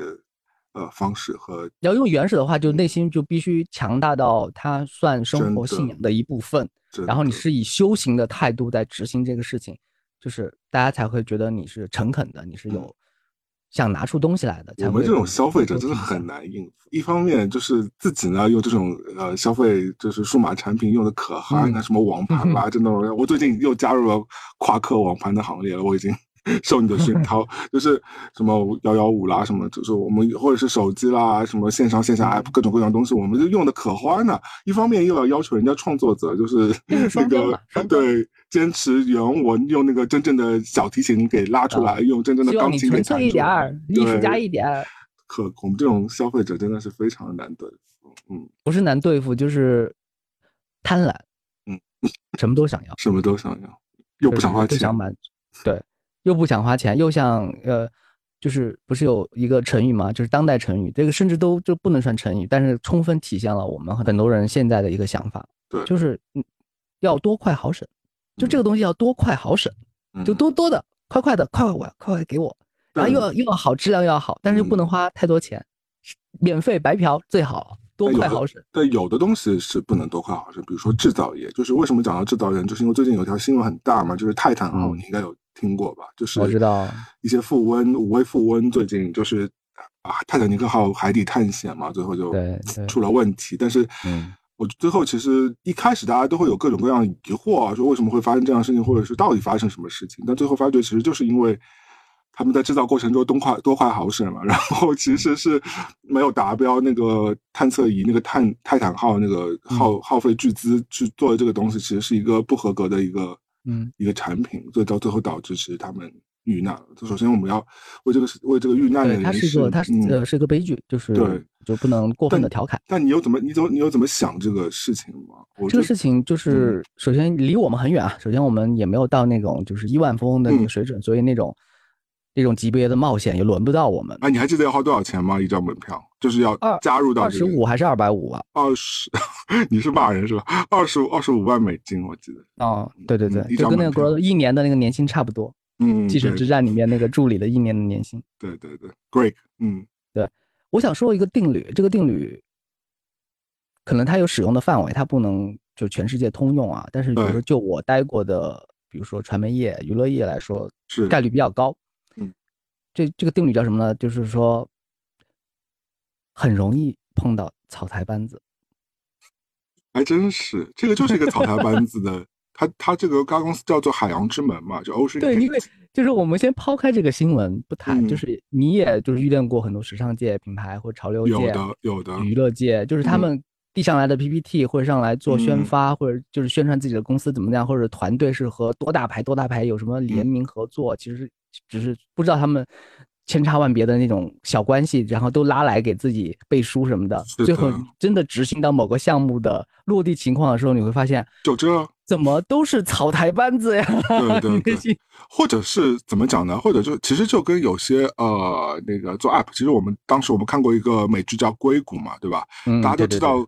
因为他讲的就是一个做 app 的一个程序员做 app，最后把它卖给大公司的一个故事嘛。那硅谷真的值得重看一遍。对，其实他的一个潜台词，也就是说，其实，在你在成功之前，很多东西 可能呃就是一个草台班子。就当你有了钱注入之后，你把这个东西丰盈了之后，那整个项目就看上去像一个大项目。但在此之前，可能就是一个车库里的东西。可能就它的原型机，可能就是你自己用这个螺丝给拧上去什么之类的。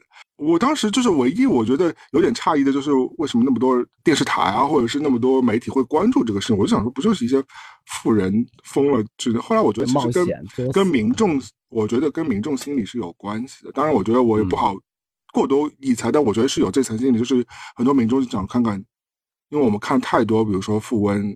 随便拿点钱出来就要去太空冒险啊，穷奢极欲的那些，就要登月啊，对吧？就甚至是像这个，这其实也是对我们来说，二十五万对于我们普通民众来说，你说就是买房子的钱嘛，对吧？你就是可以有一个房子，一家三口可以住到住一住到死了。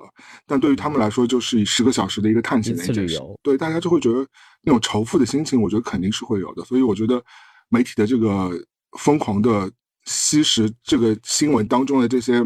边边角角也是满足了，我觉得很多民众这种仇富的心态。其实大家根本不关心说最后最后救上没救上来。其实大家都可能很多人都会默认说，我觉得我当时心里也也有那么一点点，但我我倒没有到仇富，我只是觉得说，哦，我当时看到这个新闻的时候，我觉得这估计凶多吉少。我觉得因为我我因为我们大家小时候都知道这种。海洋里的压力的这个问题嘛，对吧？就很容易就就出状况。那所以回到你说草台班子，就是，嗯，当然这个这个事情就是因为草台班子，然后完了之后，呃，我真的有时候也是会觉得说，哦，你你对很多事情就是因为它被拱上去了之后，那草台班子。好，就变成正事了，对吧？但没有，万一这个事情黄了，或者这个事情做砸了，你才会觉得啊，这是个草台班。如果今天这个 Ocean Gate 这家公司帮助了这四个大富翁，因为开车的是公司老板嘛，是方的嘛，就是这个最后逃出升天了，他们。嗯，对，最后他们如果哪怕是没有，就是没有任何事情，他们就把这个这个事儿给过了的话，那这家公司其实就会拿到更多钱，然后去满足这位方的。那么他那位方的其实有很多。呃，雄心壮志，他好像要探测海洋啊，他要他有很多新的计划什么的。这这个观光业只是他的一个噱头，他想要通过这个去拿更多投资的嘛。那你想说，如果这件事情成了的话，那家公公司真的会被投资，然后这个这个艇可能就会被量产，或者是他会有更完善的一些准备。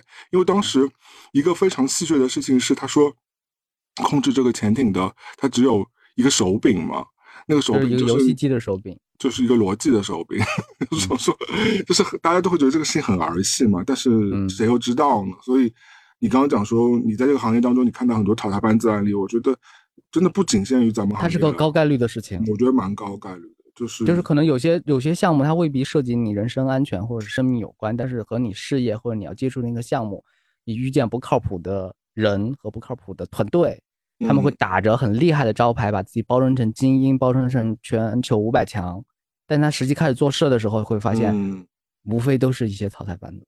或者还有一种情况，就是你你也没有选择权，你就是被安排到跟这种班子合作。你本来以为他是个专业团队，结果他就是一个你本来是就对方是给你赋能的，结果你是去补锅的。对，但但我想说，如果我们现在讲讲解决办法嘛，就至少我们已经提出这个，就是那对于你来说，如果你碰到这种情况，你会怎么办吗？如果真的碰到这种情况的话呢，可能真是具体的问题要具体解决。是的。它不是说一个一个大锅，就是看怎么就是虽然完全的就是解决。因为对于我们的标准来说，对于传媒业很多案例执行下来的时候，首先哈，完成是比完美重要的多。是的，是的。我先把这个事情完成了，然后先把这个预算给做到实处，先把就该花的钱或者是该呃完成度的片子或者是包装完成，它可以正正常上线，不会遇到什么风险，不会有什么后续的娱乐问题。演员呢也到位，然后呢演技呢就是及格。我不有不要求他演完之后去拿一个全球什么什么电影奖，但是市场表现呢，就是符合预期，甚至呢就是稍稍赚一点。嗯嗯，但你这个想法还是蛮深明大义，你想到最后的 ending 了嘛？但对于我来说，如果我一旦碰到这种情况，我觉得我个人啊，就我第一件事情是想着更把自己的那个呃所谓的光环再加的大一点，就是 buff 再叠的多一点，让自己就是避嫌，或者是让自己逃离掉危险最中心。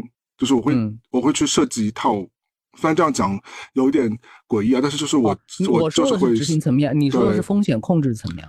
我我我我讲的就是说，因为你在这个事情上，如果你无可避免的你知道对方是一个傻逼团队了，或者是对方是一个完全不专业的团队了，那你这你要跟他们共事，但你要唯一做的一件事情，因为你最后还最后肯定还要还要对结果负责的嘛，那我就会想要说。尽量的泾渭分明一点，或者是我在设计整个工作流程的时候，我会让想一些托底的方案。嗯，我会，我会，我会有有技术性的避责，或者是把他们的工作归他们做，不要混在一起。这就是位置不同了，因为相对来说，你还是算一个，我虽然没有到大公司，但是你算一个公司的主理人的这样一个层级。但于我而说，我们即便是公司层级的，即便他不是一个特别前线的工作人员的话，嗯，他也是一个乙方的角度。就是整个人说说白了就是以利以气的，就是有些时候我我也是乙方啊，但就是如果有时候你就会碰到，对你有时候就会派到，就比如说甲方给你指派一个你的合作方的话，那我要做的事情，我要如果就知道对方是一个呃混不吝的或者真的不靠谱的话，那我就会。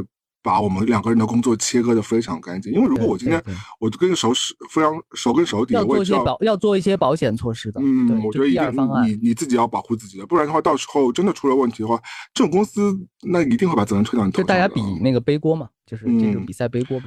为什么呢？就是其实我们拿呃泰坦这件事情，就是泰坦这位主管或者是这位 founder，呃，他在生前的时候。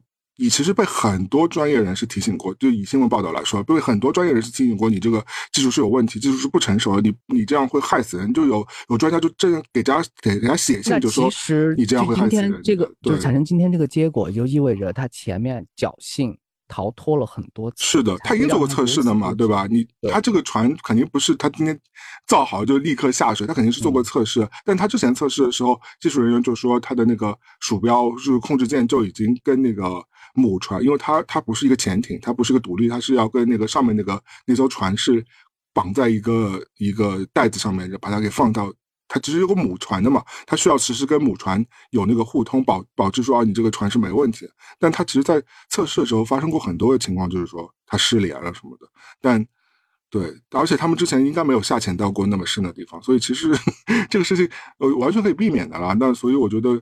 嗯，一旦我知道有这种人，我就会手刀逃走，我可能连这个项目都不会接，因为我知道这可能会给自己带来杀身之祸的。对我，我觉得反而是提醒我了一个事情，就是很多东西它不是你看见的那么安全。因为我去过很多全国的呃景点，尽管我去那些景点，导游和当地的就是景观的那些工作人员一再强调说，我们这里从来没有出过什么事，像什么高高空弹跳啊，什么悬崖，什么。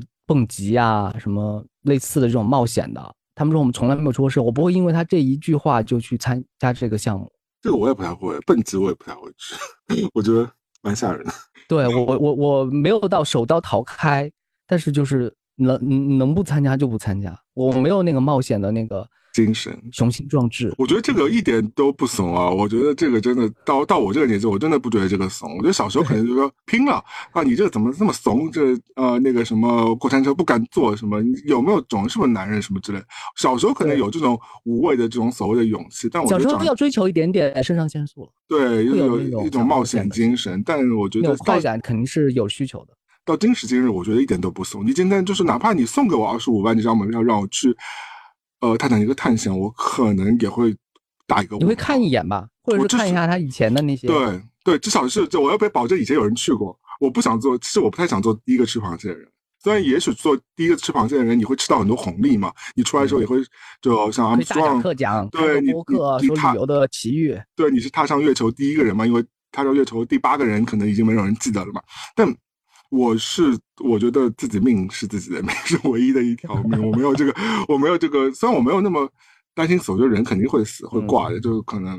但是我觉得就是在你能够控制的这个情况之下，你我们两个现在啊，怎么说，已经是芒格和巴菲特的语气了。就是说，一旦有百分之一的就是死亡的概率，我们碰都不会碰这个项目。百分之一很高哎，你想对啊，对吧？百分之但很多人就是觉得听上去还可以啊，是可以侥幸，因为侥幸也是人的内心的一个特色。就是总觉得不会轮到自己吧，不会这么好运就撞上什么，不会那么衰吧？对，但其实很难讲，躲一躲。现在这个世界，世界这个地球很危险的。嗯，所以我们派生出来就说，其实你要对，就是那些你自己感觉到直觉上有有风险的事情，就要一定要小心一点。嗯嗯，特别是现在 那么不景气的情况之下，就很以前还有损失的，呃，这个可能性你还可以承担一下，现在这种损失的风险其实就蛮大的，就可能。因为连带责任就把你自己给害进去了。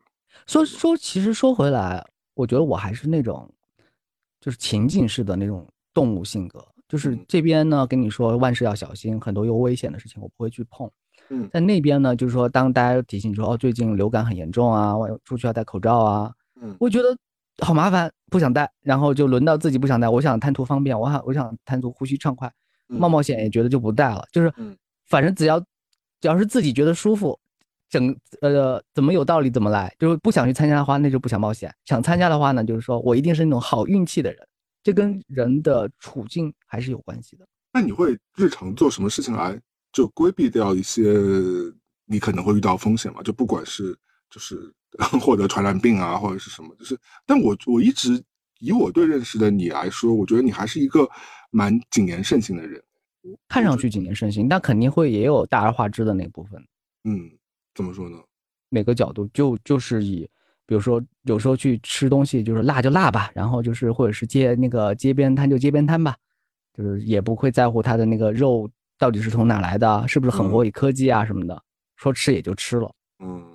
因为我我一直会觉得你是那种，就是比如说，你看你不想吃到花椒，你一定会把那个 里边花椒一粒给挑出来。没有没有没有没有，我我不是大家想的那样的，我私底下都来，烟酒都来。好的好的，那最近我也有很多粗糙和莽鲁莽的一面。那最近给你点给你点时间，给我分享一下国内或者是北京有什么好玩的事情吧。北京就是四十度上下嘛，就是白天基本上没有办法出门，嗯，然后一定要在有空调的。房间里面待着，就是日晒啊，防晒。因为现在你出门基本上你看不见大家的脸长什么样子了，因为每个人都捂得严严实实的，物理防晒，嗯，物理防晒，嗯。所以，但是你是每天会走走路去上班的？会啊，四十度你怎么能保证你哦？我是早上很早很很早走，就是我走到公司的时候，其实太阳才差不多刚刚是就是变成很强大的那个阶段。嗯，我想到一件事情，就是因为因为我觉得你走路去上班会碰到一个问题，就是你可能会一身汗嘛，就是因为对，特别是对于我这种啊，就这种我这种就是胖子啊，就又容易出汗的话，我以前比如说我想我骑车去上班，我甚至会我会多带一件 T 恤。哦，你提过这个事情，我们不是专门对呃拿过一集来讨论走路上班这个事情吗？是的，是的。当时我的答案的版本就是说，人类的身体是可以被驯化的，了解的是吧？对它就是，当你知道你是一个长期在户外的时候，它出汗的那个程度好像就没有你以为的那么高，可能跟我的速度有关。我不是快走，我也不跑步，我就匀速的往前嗯挪动，而且防晒啊或者什么都做往前挪动。嗯，对。但你也不会寻求一些，比如说什么电子滑板车啊这种，可以让你那个，你就是寻求想要走路的这个本质的这件事情。走路，我后来发现，就是只要速度上你控制得当的话，它其实有点接近于冥想。嗯，你想，你如果真的花这么长时间在冥想，就是一个深度冥想，因为当时边走有时候会听音乐，有时候会听播客，反正就是你也不孤独嘛，各种科技产品，手机也在手上，你和这个世界并没有断联。嗯，然后呢，你就一直通过这种身体的往前走，然后思呃那个思考呢，可能有时候会进入一个深度状态，那种。冷静的快乐其实是比较难得的。嗯，我最近发现一件很奇妙的事情啊，就是跟刚刚我们讲的这个性质有关系，就是这个所谓的这个出汗的问题嘛。就是因为纽约其实也夏天的时候也很热嘛，就包括像城市它的这种什么中岛中岛效应啊，其实城市里的温度是要比乡下要热很多的嘛。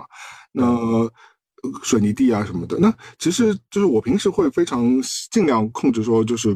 我不要乱出汗，就是不是运动的情况之下，如果你要正常见人啊什么的，我会发觉说，如果你一开始 hold 住的话，就是你的身体机制是你是 hold 住，你没有出汗的话，其实你可以一直维持的。但一旦你因为一个事情，比如说你中途发生一个事情，你你突然呃遇到了一个人，然后你跟他讲话的时候，突然有时候我们讲话的时候心浮气躁或害羞或着急的时候，你就会嗯笨汗嘛。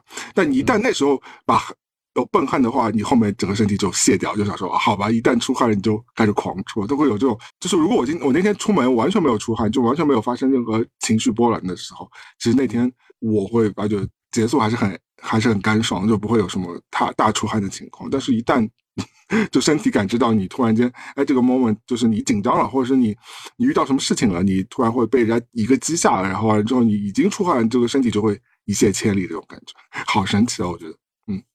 我虽然不是为出汗做一个预案，但是我曾经出现一个很荒谬的场景，就是我同时有三到四家健身房是在那个续约状态的，这个导致我在家里、在公司、在。不同健身房，他们不同的分店，就是就是北京各个地方，大概想想有五六个地方吧。嗯，狡兔八窝这种感觉。对我都有一个更更衣间的箱子，是放我一个备用的 T 恤和洗漱用品的。对啊，以至于嗯，以至于我如果在某一个状况突然要出汗的话，我临时在楼下优衣库买一个就是基本款，然后冲到那个健身房里面洗个澡，然后出来之后也是清爽的。你真的也是很未雨绸缪的一个人耶！就这个，我不是为出汗做准备。当时其实就是这个健身房那个约租约没到，我又续了一个新的健身房。当时中那个时间段就让我有这样的安全感，就是我是不怕得出汗。对啊，这个预案不是为这个准备，但它就是起到了可以防备你的作用。因为我们公司也有淋浴的设备，嗯，我公司也有相应的那个几个 T 恤和短裤什么的，所以你不用担心这个。我以前上班的时候，我公司也会有一条。备用的对衣服，所以有时候问题啊，它其实，在你想出来的时候呢，其实它已经有解决方案在等着你了。嗯，就我们不要担心出问题，因为出问题就是很很多很多人内心会觉得，举个例子，就是赶飞机赶不上，但我觉得这个是特别后果不堪设想的。嗯，但对于经常坐飞机和旅行的人，就是说延误飞机就是改签嘛。嗯，就你至少有解决办法，你就不会对他不会死人，他不会不会让你的人生出现大问题。但是有很长一段时间，对于赶不上飞机，这个忧虑感其实是很影响人的。那觉得不能赶不上飞机。没有，我觉得很多人的忧虑感是在于说经济的问题，因为你会造成额外经济损失。因为我觉得，如果对于一个有钱人来说，就是或者是他他就是钱可以随意挥洒的人来说，我觉得这个根本不是问题。那我可以坐在高级的那个机场 lounge。里等着嘛，就是因为我有白金卡，我可以随便进去。那机场那些你可以随便吃喝，插电源，然后玩电脑。但是你想想看，如果对于一些相对来说比较拮据的那些，他本身机票都买的是一个比较拮据的那种机票，完他一旦改签，当他没有退路，对，他就觉得没有退路。那个机票你都得重新花一倍钱去买一张新的机票，那这个对他来说就是新的负担。然后期间他也没有这种免费的这种白金。卡的这种可以享受，然后你可能你如果要隔个晚上的话，你要自己掏钱去住机场酒店，然后那那时候如果你又没有那个酒店的白金卡的话，或者酒店会员卡的话，你又要用非常昂贵的价格去买。所以，其实说到底就是说，还是钱是让我们活出松弛感的一个必备，或者或者是其实真的是富人他可以，或者是有钱阶层他真的可以享受到一些所谓的这些有的没的。我有钱是有钱，要有有钱心态。嗯。这个解决方案也是十年前的你给过我一个启发。我，对对对，因为当时我认识的你，就是曾经对我说过一句话，就是因为当时你是买一个，不管是帽子也好，还是钱包也好，你都会买两份到三份。嗯，你说你当时是以星座，你说我们这个星座的人，什么都是要有一个备份的。嗯，我我现在都有，我现在也是会有的。我现在对，就给我启发，就是说你已经预估到你手上买的这个东西可能会丢，可能会摔坏，你也不知道什么时候摔坏，你只是就是说为它的摔坏做一个备案。这个备案其实是是放在家里的，以至于它摔坏之后，你只要回家再拿重新启用，你不会想太多的。对，因为备案已经放在那儿了。而且你很多时候，你其实主要还是巩固你一个心态嘛，你这样心态不会崩嘛。因为有的人真的，比如说你，我随便讲，有的人觉得这个钱包真的很好用，然后完了之后，你你可能再去买的时候，那个钱包已经是全网都搜到了，你就买不到了，它就停产了嘛。它可能是个十年前的孤品。对，就对于很多纠结人来说，第一步的时候你就买了两个钱包，对，你就很想，真的很想要那个同样同款的东西，你就是用习惯了。很多人是这种心态，所以我觉得，因为当我现在就坐飞机坐多了，或者是呃住酒店住多了，我不是标榜说我现在什么成绩有钱人，我只是说可能我可能可支配，因为我们我现在也单身，我也没有小孩要养，所以我可支配的这个。呃，零用钱比就是如果你成家立业稍微多那么一丢丢，那所以我觉得，当我有了这些所谓的 VIP 的资格之后，你觉得其实往往会比那种就是我以前以前的我可能要反而更省钱。你好像觉得你自己花了很多钱就升级成了 VIP 了，但成了 VIP 之后，你想过，你想在机场买吃的挺贵的，对吧？嗯，如果你在机场要等飞机，比如说你飞机晚点了三个小时之后才到，你进去之后，那你可能就东买西买，在机场那些呃餐厅里吃东西啊，在机场那些东西买东西，那它它都是比外面贵的，然后品质都是比外面要差一点点的。但如果你有 VIP 的那个。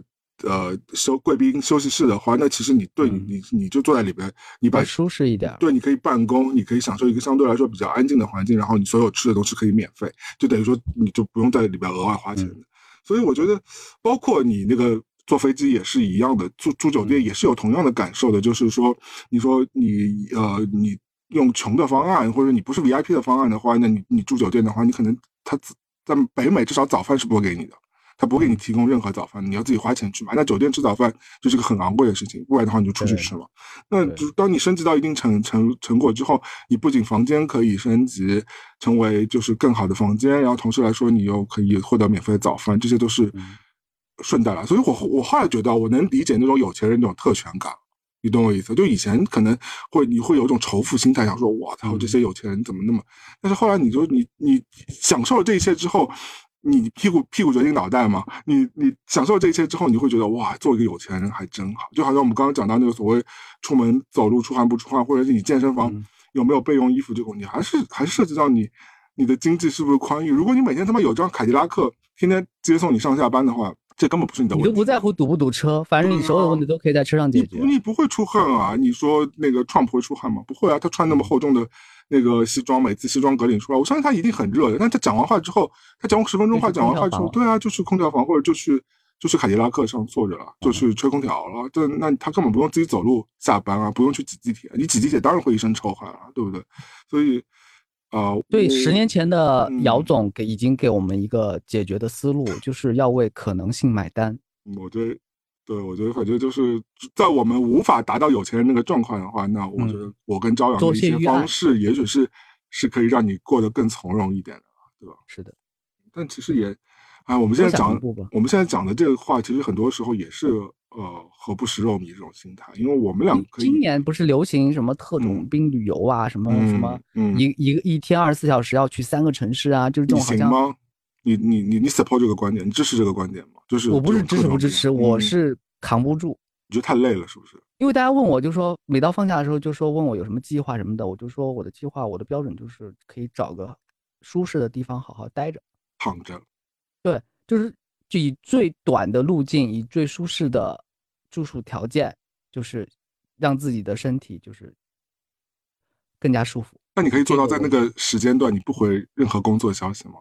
你也做不我可以回啊，我回我没有任何负担嘛，就是回对我来说不是压力。嗯，但就是你希望旅行本身就不要那么高强度了。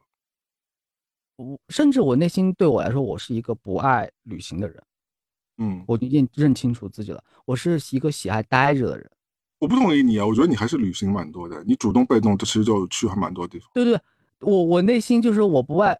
哦，我说错了，对不起啊，我是一个不爱旅游的人。怎么讲？我更喜欢就是去一个城市，因为我之前不是写嘛，去一个你不了解的城市，你要做那些很多本土的一些接触和生活体验，那个其实挺花时间的。嗯，哎，而且很多都是在计划外的，不管你要看电影也好，还是去坐公车，呃，就是环游城市也好，那个需要大量的闲情逸致。是的，和有时候和钱都没有多大关系，是需要你整个人花时间泡在那个地方，那个就就生活在这个城市了，那就不叫。感觉跟特种兵肯定是一种背道而驰的那种对操作逻辑，对吧？对，虽然白莲花大酒店里面抨击的是那些就是，呃，有钱的那些就是很负面的那些心态和他们待在那的一些不好，但是我觉得找到一个好的酒店好好待一待，其实对人本身来说是一个很好的享受。对的，我也觉得，就是我觉得这个，呃。我我倒不觉得你一定要去西西里那种高档四季酒店那么那么贵的，我记得好像当时报出来的那个酒店价格是蛮惊人的，就我跟你其实是很难负担的。嗯，我们俩这现在这个收入都很难负担那种。我们都在等人给我们那个买单报销，或者是请我们去体验，我们在等待这些。但我觉得就是低一些规格的，我们还是可以做得到。比如说，对对，有还是有些度假酒店，你比如说你跟朋友三两好友，你们俩。就大家平摊一下，其实是可以。但我觉得以它是被标签化了，就是大家看着这个什么景色，坐在那个海滩面前，感觉要花一天花很多钱。但是如果你只是错峰，或者你选对一个对的套餐，或者你认识一些呃很会旅游的人，知道一些就是呃小贴士什么的，其实你整个欣赏什么海平面啊，就在沙滩上旅游啊，或者是喝到什么酒啊，参加什么派对啊，其实你花不到那一些标题党写的那么多钱的。那你就得花时间去研究呀。对对对，时间是成为另外一部分的代价嘛。不管你做什么，都需要时间的。我觉得社会潜规则吧，就是你你不肯花钱，你就得花时间，对吧？就是其实我觉得还是还是一个蛮残酷的，还是要真实的去体验。对穷人还是对我们穷人还是蛮苛刻的，就是因为我们不管看到公众号还是标题党还是新闻也好，其实他是为了，其实他的目的是为了挑拨你的情绪，他不是为了真的介绍你去这些地方玩嗯，制造一种恐慌感嘛。或者是危机感对，嗯，但就是你回到你刚刚说，你对于旅行心态来说，其实你还是希望相对来说，呃，缓慢一点，安，呃，就是有条不紊一点。你不希望是那种特种兵那种，因为现在小红书就两个字嘛，兵是很红嘛，对吧？两个字就是待着，嗯，好好待着，能让我好好待着就是好的。可是你怎么应对？就是人家提出这个疑问呢？就比如说，哎，比如说我随便说啊，就你今天去巴黎，对吧？那我想说，哎。那你都没去塞纳河旁边走吗？你没去塞纳河旁边那个百年老店，你吃过那个款送吗？那你没有去那个呃巴黎铁塔下面打个卡拍个照片吗？那你没有去那个卢浮宫去看一下那个呃名画名展吗？那你怎么算去过巴黎了呢？那我可以用一个很标准的答案来回复这种问题。我说我来北京十很多很多年了，嗯，我没有去过故宫，不可能，我不相信，我真的没有去过故宫。你没有进去过？我没有进去过。我以前以旅游者的心态去过一次，但是我在去过一次，居住去过一次下来之后，我再也没去过。我不是以登长城来标榜自己来过北京，而且我现在问很多北京人，他们对路其实不熟悉的，他们是坐车、坐地铁，他们对城市和城市之间、某个区和某区之间的那个联系是没有我认识的更细节的，因为我整天在走路嘛。嗯，那我陪你，我陪你。我在上海生活了，出生到搬走是二十五年左右嘛。我没有上过东方明珠，这些不是一个标榜啊。但是这个这个问题就可以回复那些就去某一个地方一定要去哪打卡来都来了那种心态是吧？对对对，我不用打卡，我我我看到是这个城市另外的一面。嗯。有时候打卡的确也是真的负担蛮大的，就让你喘不过气来。因为其实你往往旅游时间很有限的嘛，特别是你们我们本来假期就不多，然后啊跟老外那种比起来，你一下子他可能在一个城市待个两个礼拜，甚至是更长时间，那他有更多的闲情雅致，他想去就去，不想去就不想去嘛。但我觉得我我当然也能很能理解那些特种兵的心态啊，你一定要把一个卡打了，把这个东西给吃了，然后完了之后就是呃让那个性价比更高嘛，所谓大银行性价比。嗯，但另外来说，我觉得。我我其实是在内心是支持你的啦，就是因为我觉得，呃，让自己更从容不迫一点，可能更适合我们这种心态。因为你平时生活已经是紧赶慢赶的，已经是每天有各种各样的日常安排，你就觉得那个日常的安排就已经催着你了，对吧？让你早上七点钟起床，要去健身，要走到办公室，要去跟这个开会那个开会，就是主动和被动都已经被。被推着做很多事情了，对对，推着做很多事情了。那你好不容易你自己可以操控自己的人生，可以让自己去脱开你原有的环境去旅游的时候，那你就更应该那个闲散一些。嗯，让那所以我觉得也许我们可以在选目的地的时候，就选一个相对来说比较闲散的地方呢，就比如说海边啊什么的。我以前真的不太懂去海边躺的意义的，因为我觉得好浪费时间。我想说，就我有些海外朋友想说，哎，那我夏天要干嘛呢？因为比如说像像有些欧洲城市，他们整个夏天就是大大家都放假嘛。嗯，有一个多月左右的时间，就哪怕是你上班之后，他们也是大放假。那我说你们大放假干嘛？他说我就去一个岛上，或者去一个沙滩去躺着啊。我说啊，躺着会不会也太奢侈了吧？就是什么都不做。他说什么都不做，就看看书啊，吃东西啊，跟家人 hang out 啊，或者是跟朋友一起大家聊聊天啊，想想美食，听听音乐，或者是就纯粹在那晒太阳，就是晒太阳浴嘛，把自己晒晒黑啊什么的。不是，对于我们中国人来说，有时候有些匪夷所思。你想说躺着，就像我有一次我跟李老师聊这个话题的时候，李老师说我最不能理解的就是去海边躺着。我说为什么？他说为什么要去海边躺着？你什么都不能，你什么都没做。哎，但他不，他就没有想到，就是躺着，他就是在做一件事情，或者是让我们每我们虽然每期节目没有一个明明确的主题啊，但是最近几期都有一个很清晰的方向，都是在聊东亚性格。东亚性格里面有一部分的核心就是说，凡事要有意义。对。对，这这句话就是在深深就植入到我们的血液里面。就做这件事情，大家一定要先问，就是说，首先它有什么用？它有没有用？就去这个地方，它对你来说有没有什么教育意义啊？你收获了什么？你买到什么贵的、便宜的、奢侈的、当地的品牌？你有没有站在那个我在某某地方很想你的那个牌打卡呀？就证明你来过这个城市。嗯，对。第二呢，就是说它有没有意思？就是你去这个地方是好玩儿。又有刺激又热闹又偶遇啊，又什么打开什么交友软件啊什么的，可以拍出抖音，就是大家就是让自己变成一个小红人什么的。对，第三个目的就是说有关系，我是因为某某人去这个地方，就因为他让我去这个地方产生了故事，就把这个意义给支撑起来了。就是当我们回答，我感觉都想要生成一篇游记了，都 是都是为了写公众号，就是为了就是有一个总结陈词，有一个中心思想，又给那个家长交代，给同学呢带了一个伴手礼。就是每次出发，每次旅游，就是就是回到那个陈老师那首歌嘛。嗯，旅行的意义是什么？到底是什么？他的他那首歌也是说，旅行的意义是为了别人，不是为了自己。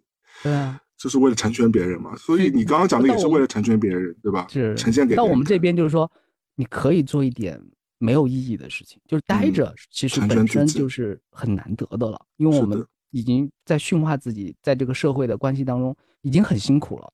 嗯。现在年轻人面对的挑战和困惑又更大了，比我们以前就是机会又变少，然后呢困难又变多。虽然他们的资资讯啊，他们手上的科技其实是在进步当中，但是他们面对他们面对的一些新的刺激，其实就反而变得更短暂，就不像我们以前是有奔头的嘛，就说我们好像好像都加油加油是可以捞回来一些东西，但现在就加油加油没没有希望，看不到，而且突然就没了，很多时候就是一种无力感。对吧？而且其实也不是你的错，不是任何人的错，它就是现在整个大环境，甚至是全球的青年都有这种茫然感嘛。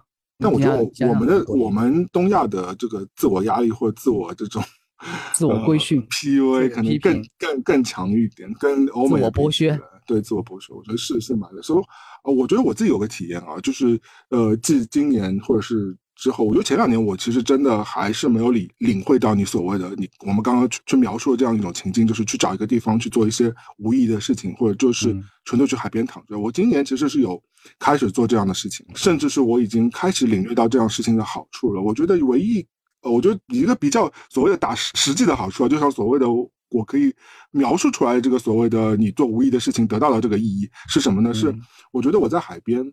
我躺着的时候，我往往会想，我往往会做出一些。嗯，对人生可能有点决定性的一些一些新的对新的一些方向，或者是一些一些决策吧。我觉得倒未必是那种呃，我下个月要干嘛干嘛，或者怎么怎么着的那种那么那么具象的一些一些选择。但是我觉得我会对未来有一个清晰的思考。我觉得可能会就就至少对我自己来说，因为我觉得海边这种环境，特别是我一我一个东亚人，比如说我一个把自己一个人扔在一个海边的环境，可能我谁都不认识。嗯，那。我也不用去跟任何人哈拉，或者是你你会有抽离感，你就一个旁观者的角度在看这个世界了，你没有身在其中。怎么想的？比如说我现在也也是等于说我自己待在我自己家，我自己跟自己住嘛，对吧？但是其实你这是你熟悉的环境，在你熟悉环境当中，你还是会陷入你日常的这些所谓的 routine 当中，日常的这些行程当中。那这些行程当中就会包杂包杂着所有那些让你扰乱你，或者是干扰你，或者是。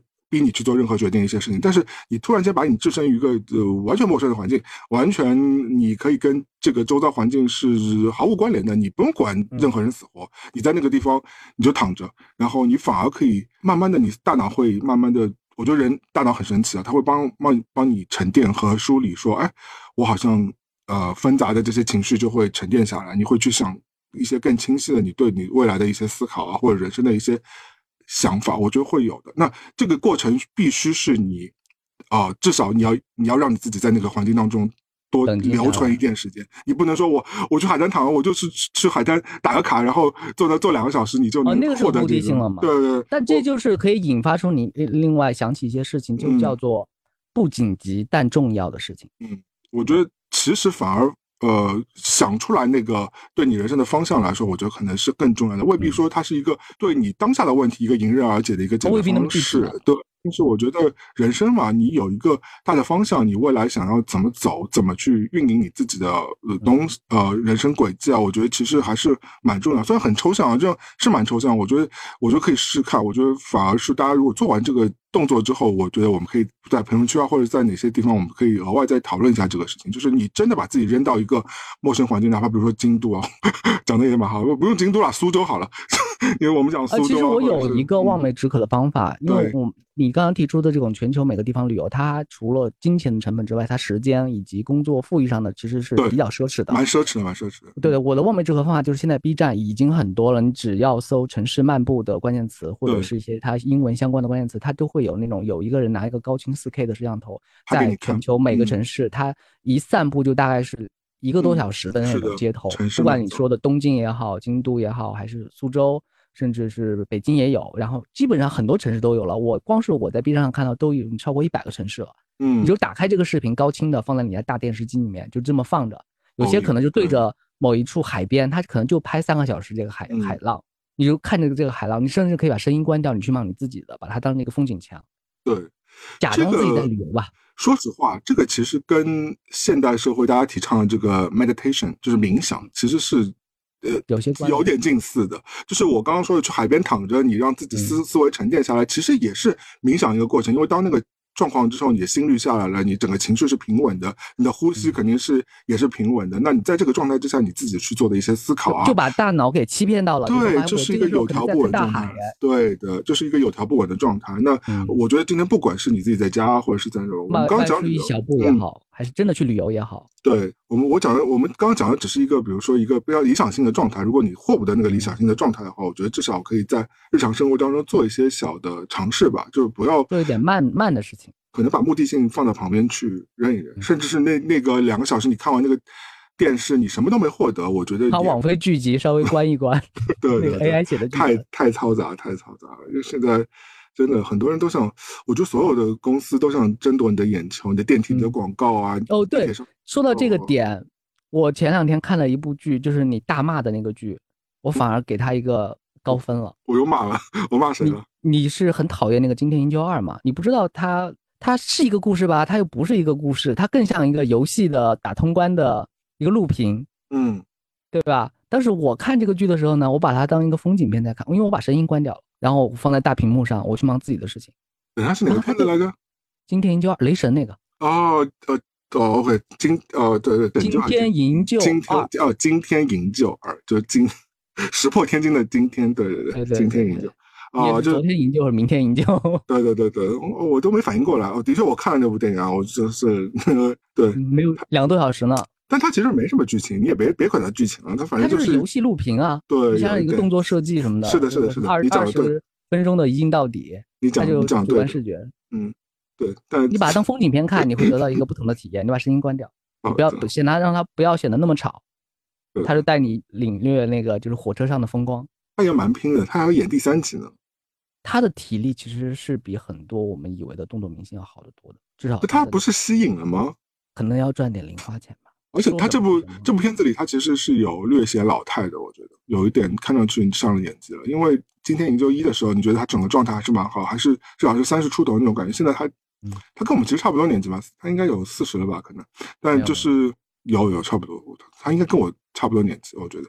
我我觉得现在就是，我觉得白人可能老的比较快，他呃再再加上要吃 吃蛋白粉啊，吃激素啊什么的，你就会觉得他就脸上褶子真的蛮多的。现在，嗯嗯嗯，就是不无法特写。呃，包括现在那个谁看他脸啊，一定要是看他打架呀。可是，可是这个动作戏呢，我觉得。我也不太懂，反正我觉得欧美动作戏，我又我又不是很吃和基努里维斯的那个什么那个我也不吃啊。我觉得他打的他打的他打他打的真不如叶问打的，真不如我们甄子丹这种，就是中国功夫打。子丹老师也是快六十的人了，但子丹老师拳拳到肉啊，就是你觉得他打的就，我觉得因为我们小时候太看看过太多功夫片了，就是你会觉得中国功夫片真的是好看，就是是是不太一样。我们这边是一流的，欧美 格斗有点儿戏，都觉得就感觉嗯，好吧。算了，我这样讲也有点不太公平啊。没有，我的观点就是大家把它当风景片在看，嗯，就会得到不同的分数。好的，就是是一部网飞出的，也是网飞出的。你这默默追了很多网飞片啊？你网飞片，我还看了奥巴马拍的那个纪录片呢。嗯，是讲那个动物我们的地球还是什么的吗？讲工作的，他怎么又拍了？他这个主题就叫在工作中。意思就是每一集就瞄准一个阶层，第一集是相对比较底层的，第二集呢是白领，第三集呢是高管，第四集是就是跟这种富翁阶层。我觉得他蛮聪明的，他在就业蛮成功的。他给网飞签了之后拍了几部剧集，就是口碑都挺好的，不像那工厂啊，然后戴尔戴茨的那个也是他的，但是他在纪录片这个领域就是打造的口碑深根，不像那对那个被要退出王室的那对。刀剑夫妇他们两个已经已经被开除了。自己啊？对啊，他们本来好像签约金很高的，如果我没有那个签约金，我们俩就早就在海边躺了吧。就是好牌，他们好牌打，我觉得他们之间也是可以好好做一期的。他们好像把一些公关牌都打岔了。嗯，现在真的口碑非常差，没有都万人嫌感觉。我我以前跟我认识任何一个英国人聊到。梅根，我提到这个名字，他们这个鄙夷的眼神就已经出来了。虽然大家不一定没有和一家好的营销公关公司合作，我觉得他们自己的问题啊。我觉得明星他们自己的问题，就是名人明星自己的这个性格，我觉得很也不能永远藏着的，对吧？特别是现在社交媒体那么发达，你不可能永远活在面具真诚是唯一的通行证，就是还是得说实话。我们今天 我们的角度真的好很多，很刁钻耶。对，都是直击灵魂的。深夜发问，什么从爱如火到到冥想，什么乱七八糟，我们整个你的关键词都列不列不完了。嗯，是的，好的，那我们反正我随着那个夏天的到来，我觉得我们大家还是多去做做一些令自己开心和激动人心的事情吧。对对对，比特币又跌了，大家可以看一下。又跌了，给大家嗯报报比特币的一个小趋势吧。好的，马斯克最近有给你打电话吗？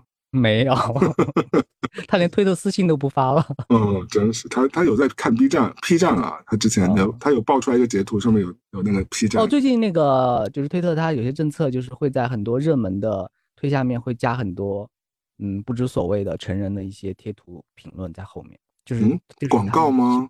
不知道，这是他的一个新的推荐流就改版之后的一个新的对对对，你在看一条很正常的。呃，信息流，然后它下面的评论，有些评论不是真的评论，只是它插进来的一些，但这插进来的信息就很混乱，什么都有，乱七八糟。我真的不得不对大家坦诚，又把大家自当自己人。就是我虽然在所有的其他的那个社交软体上，我都是没有小号的，我都是只有一个号，因为我觉得经营很复杂。嗯，只有 Twitter 我是有大小号的。因为大号是是我认真看新闻的那个，嗯，那个号，但是小号呢，就是做一些作奸犯科的事情，就是有些私底下烟酒都来的，嗯，关注一些就是比较妙妙的，嗯，对，我觉得这个真的是人的龌龊的心理啊，真是不是龌龊，我们都是双标的，对对对，希望大家也每可以双标起来，只要如果可以让自己开心的话啊，人是多标的，甚至都不是双标。唯一标准都是看心情。好的，那我下周要去旅行了，所以这周肯定要跟你买。备备录夏天愉快了。对，那你记得到到时候也跟我们分享你你去旅行的一些心情吧，对不对？好的，没问题。嗯，好，那我们下次再见。我是威力。好，我是朝阳。嗯，记得评论哦。拜拜拜拜，还打赏哦，拜拜拜拜拜拜。最后提醒了，再见。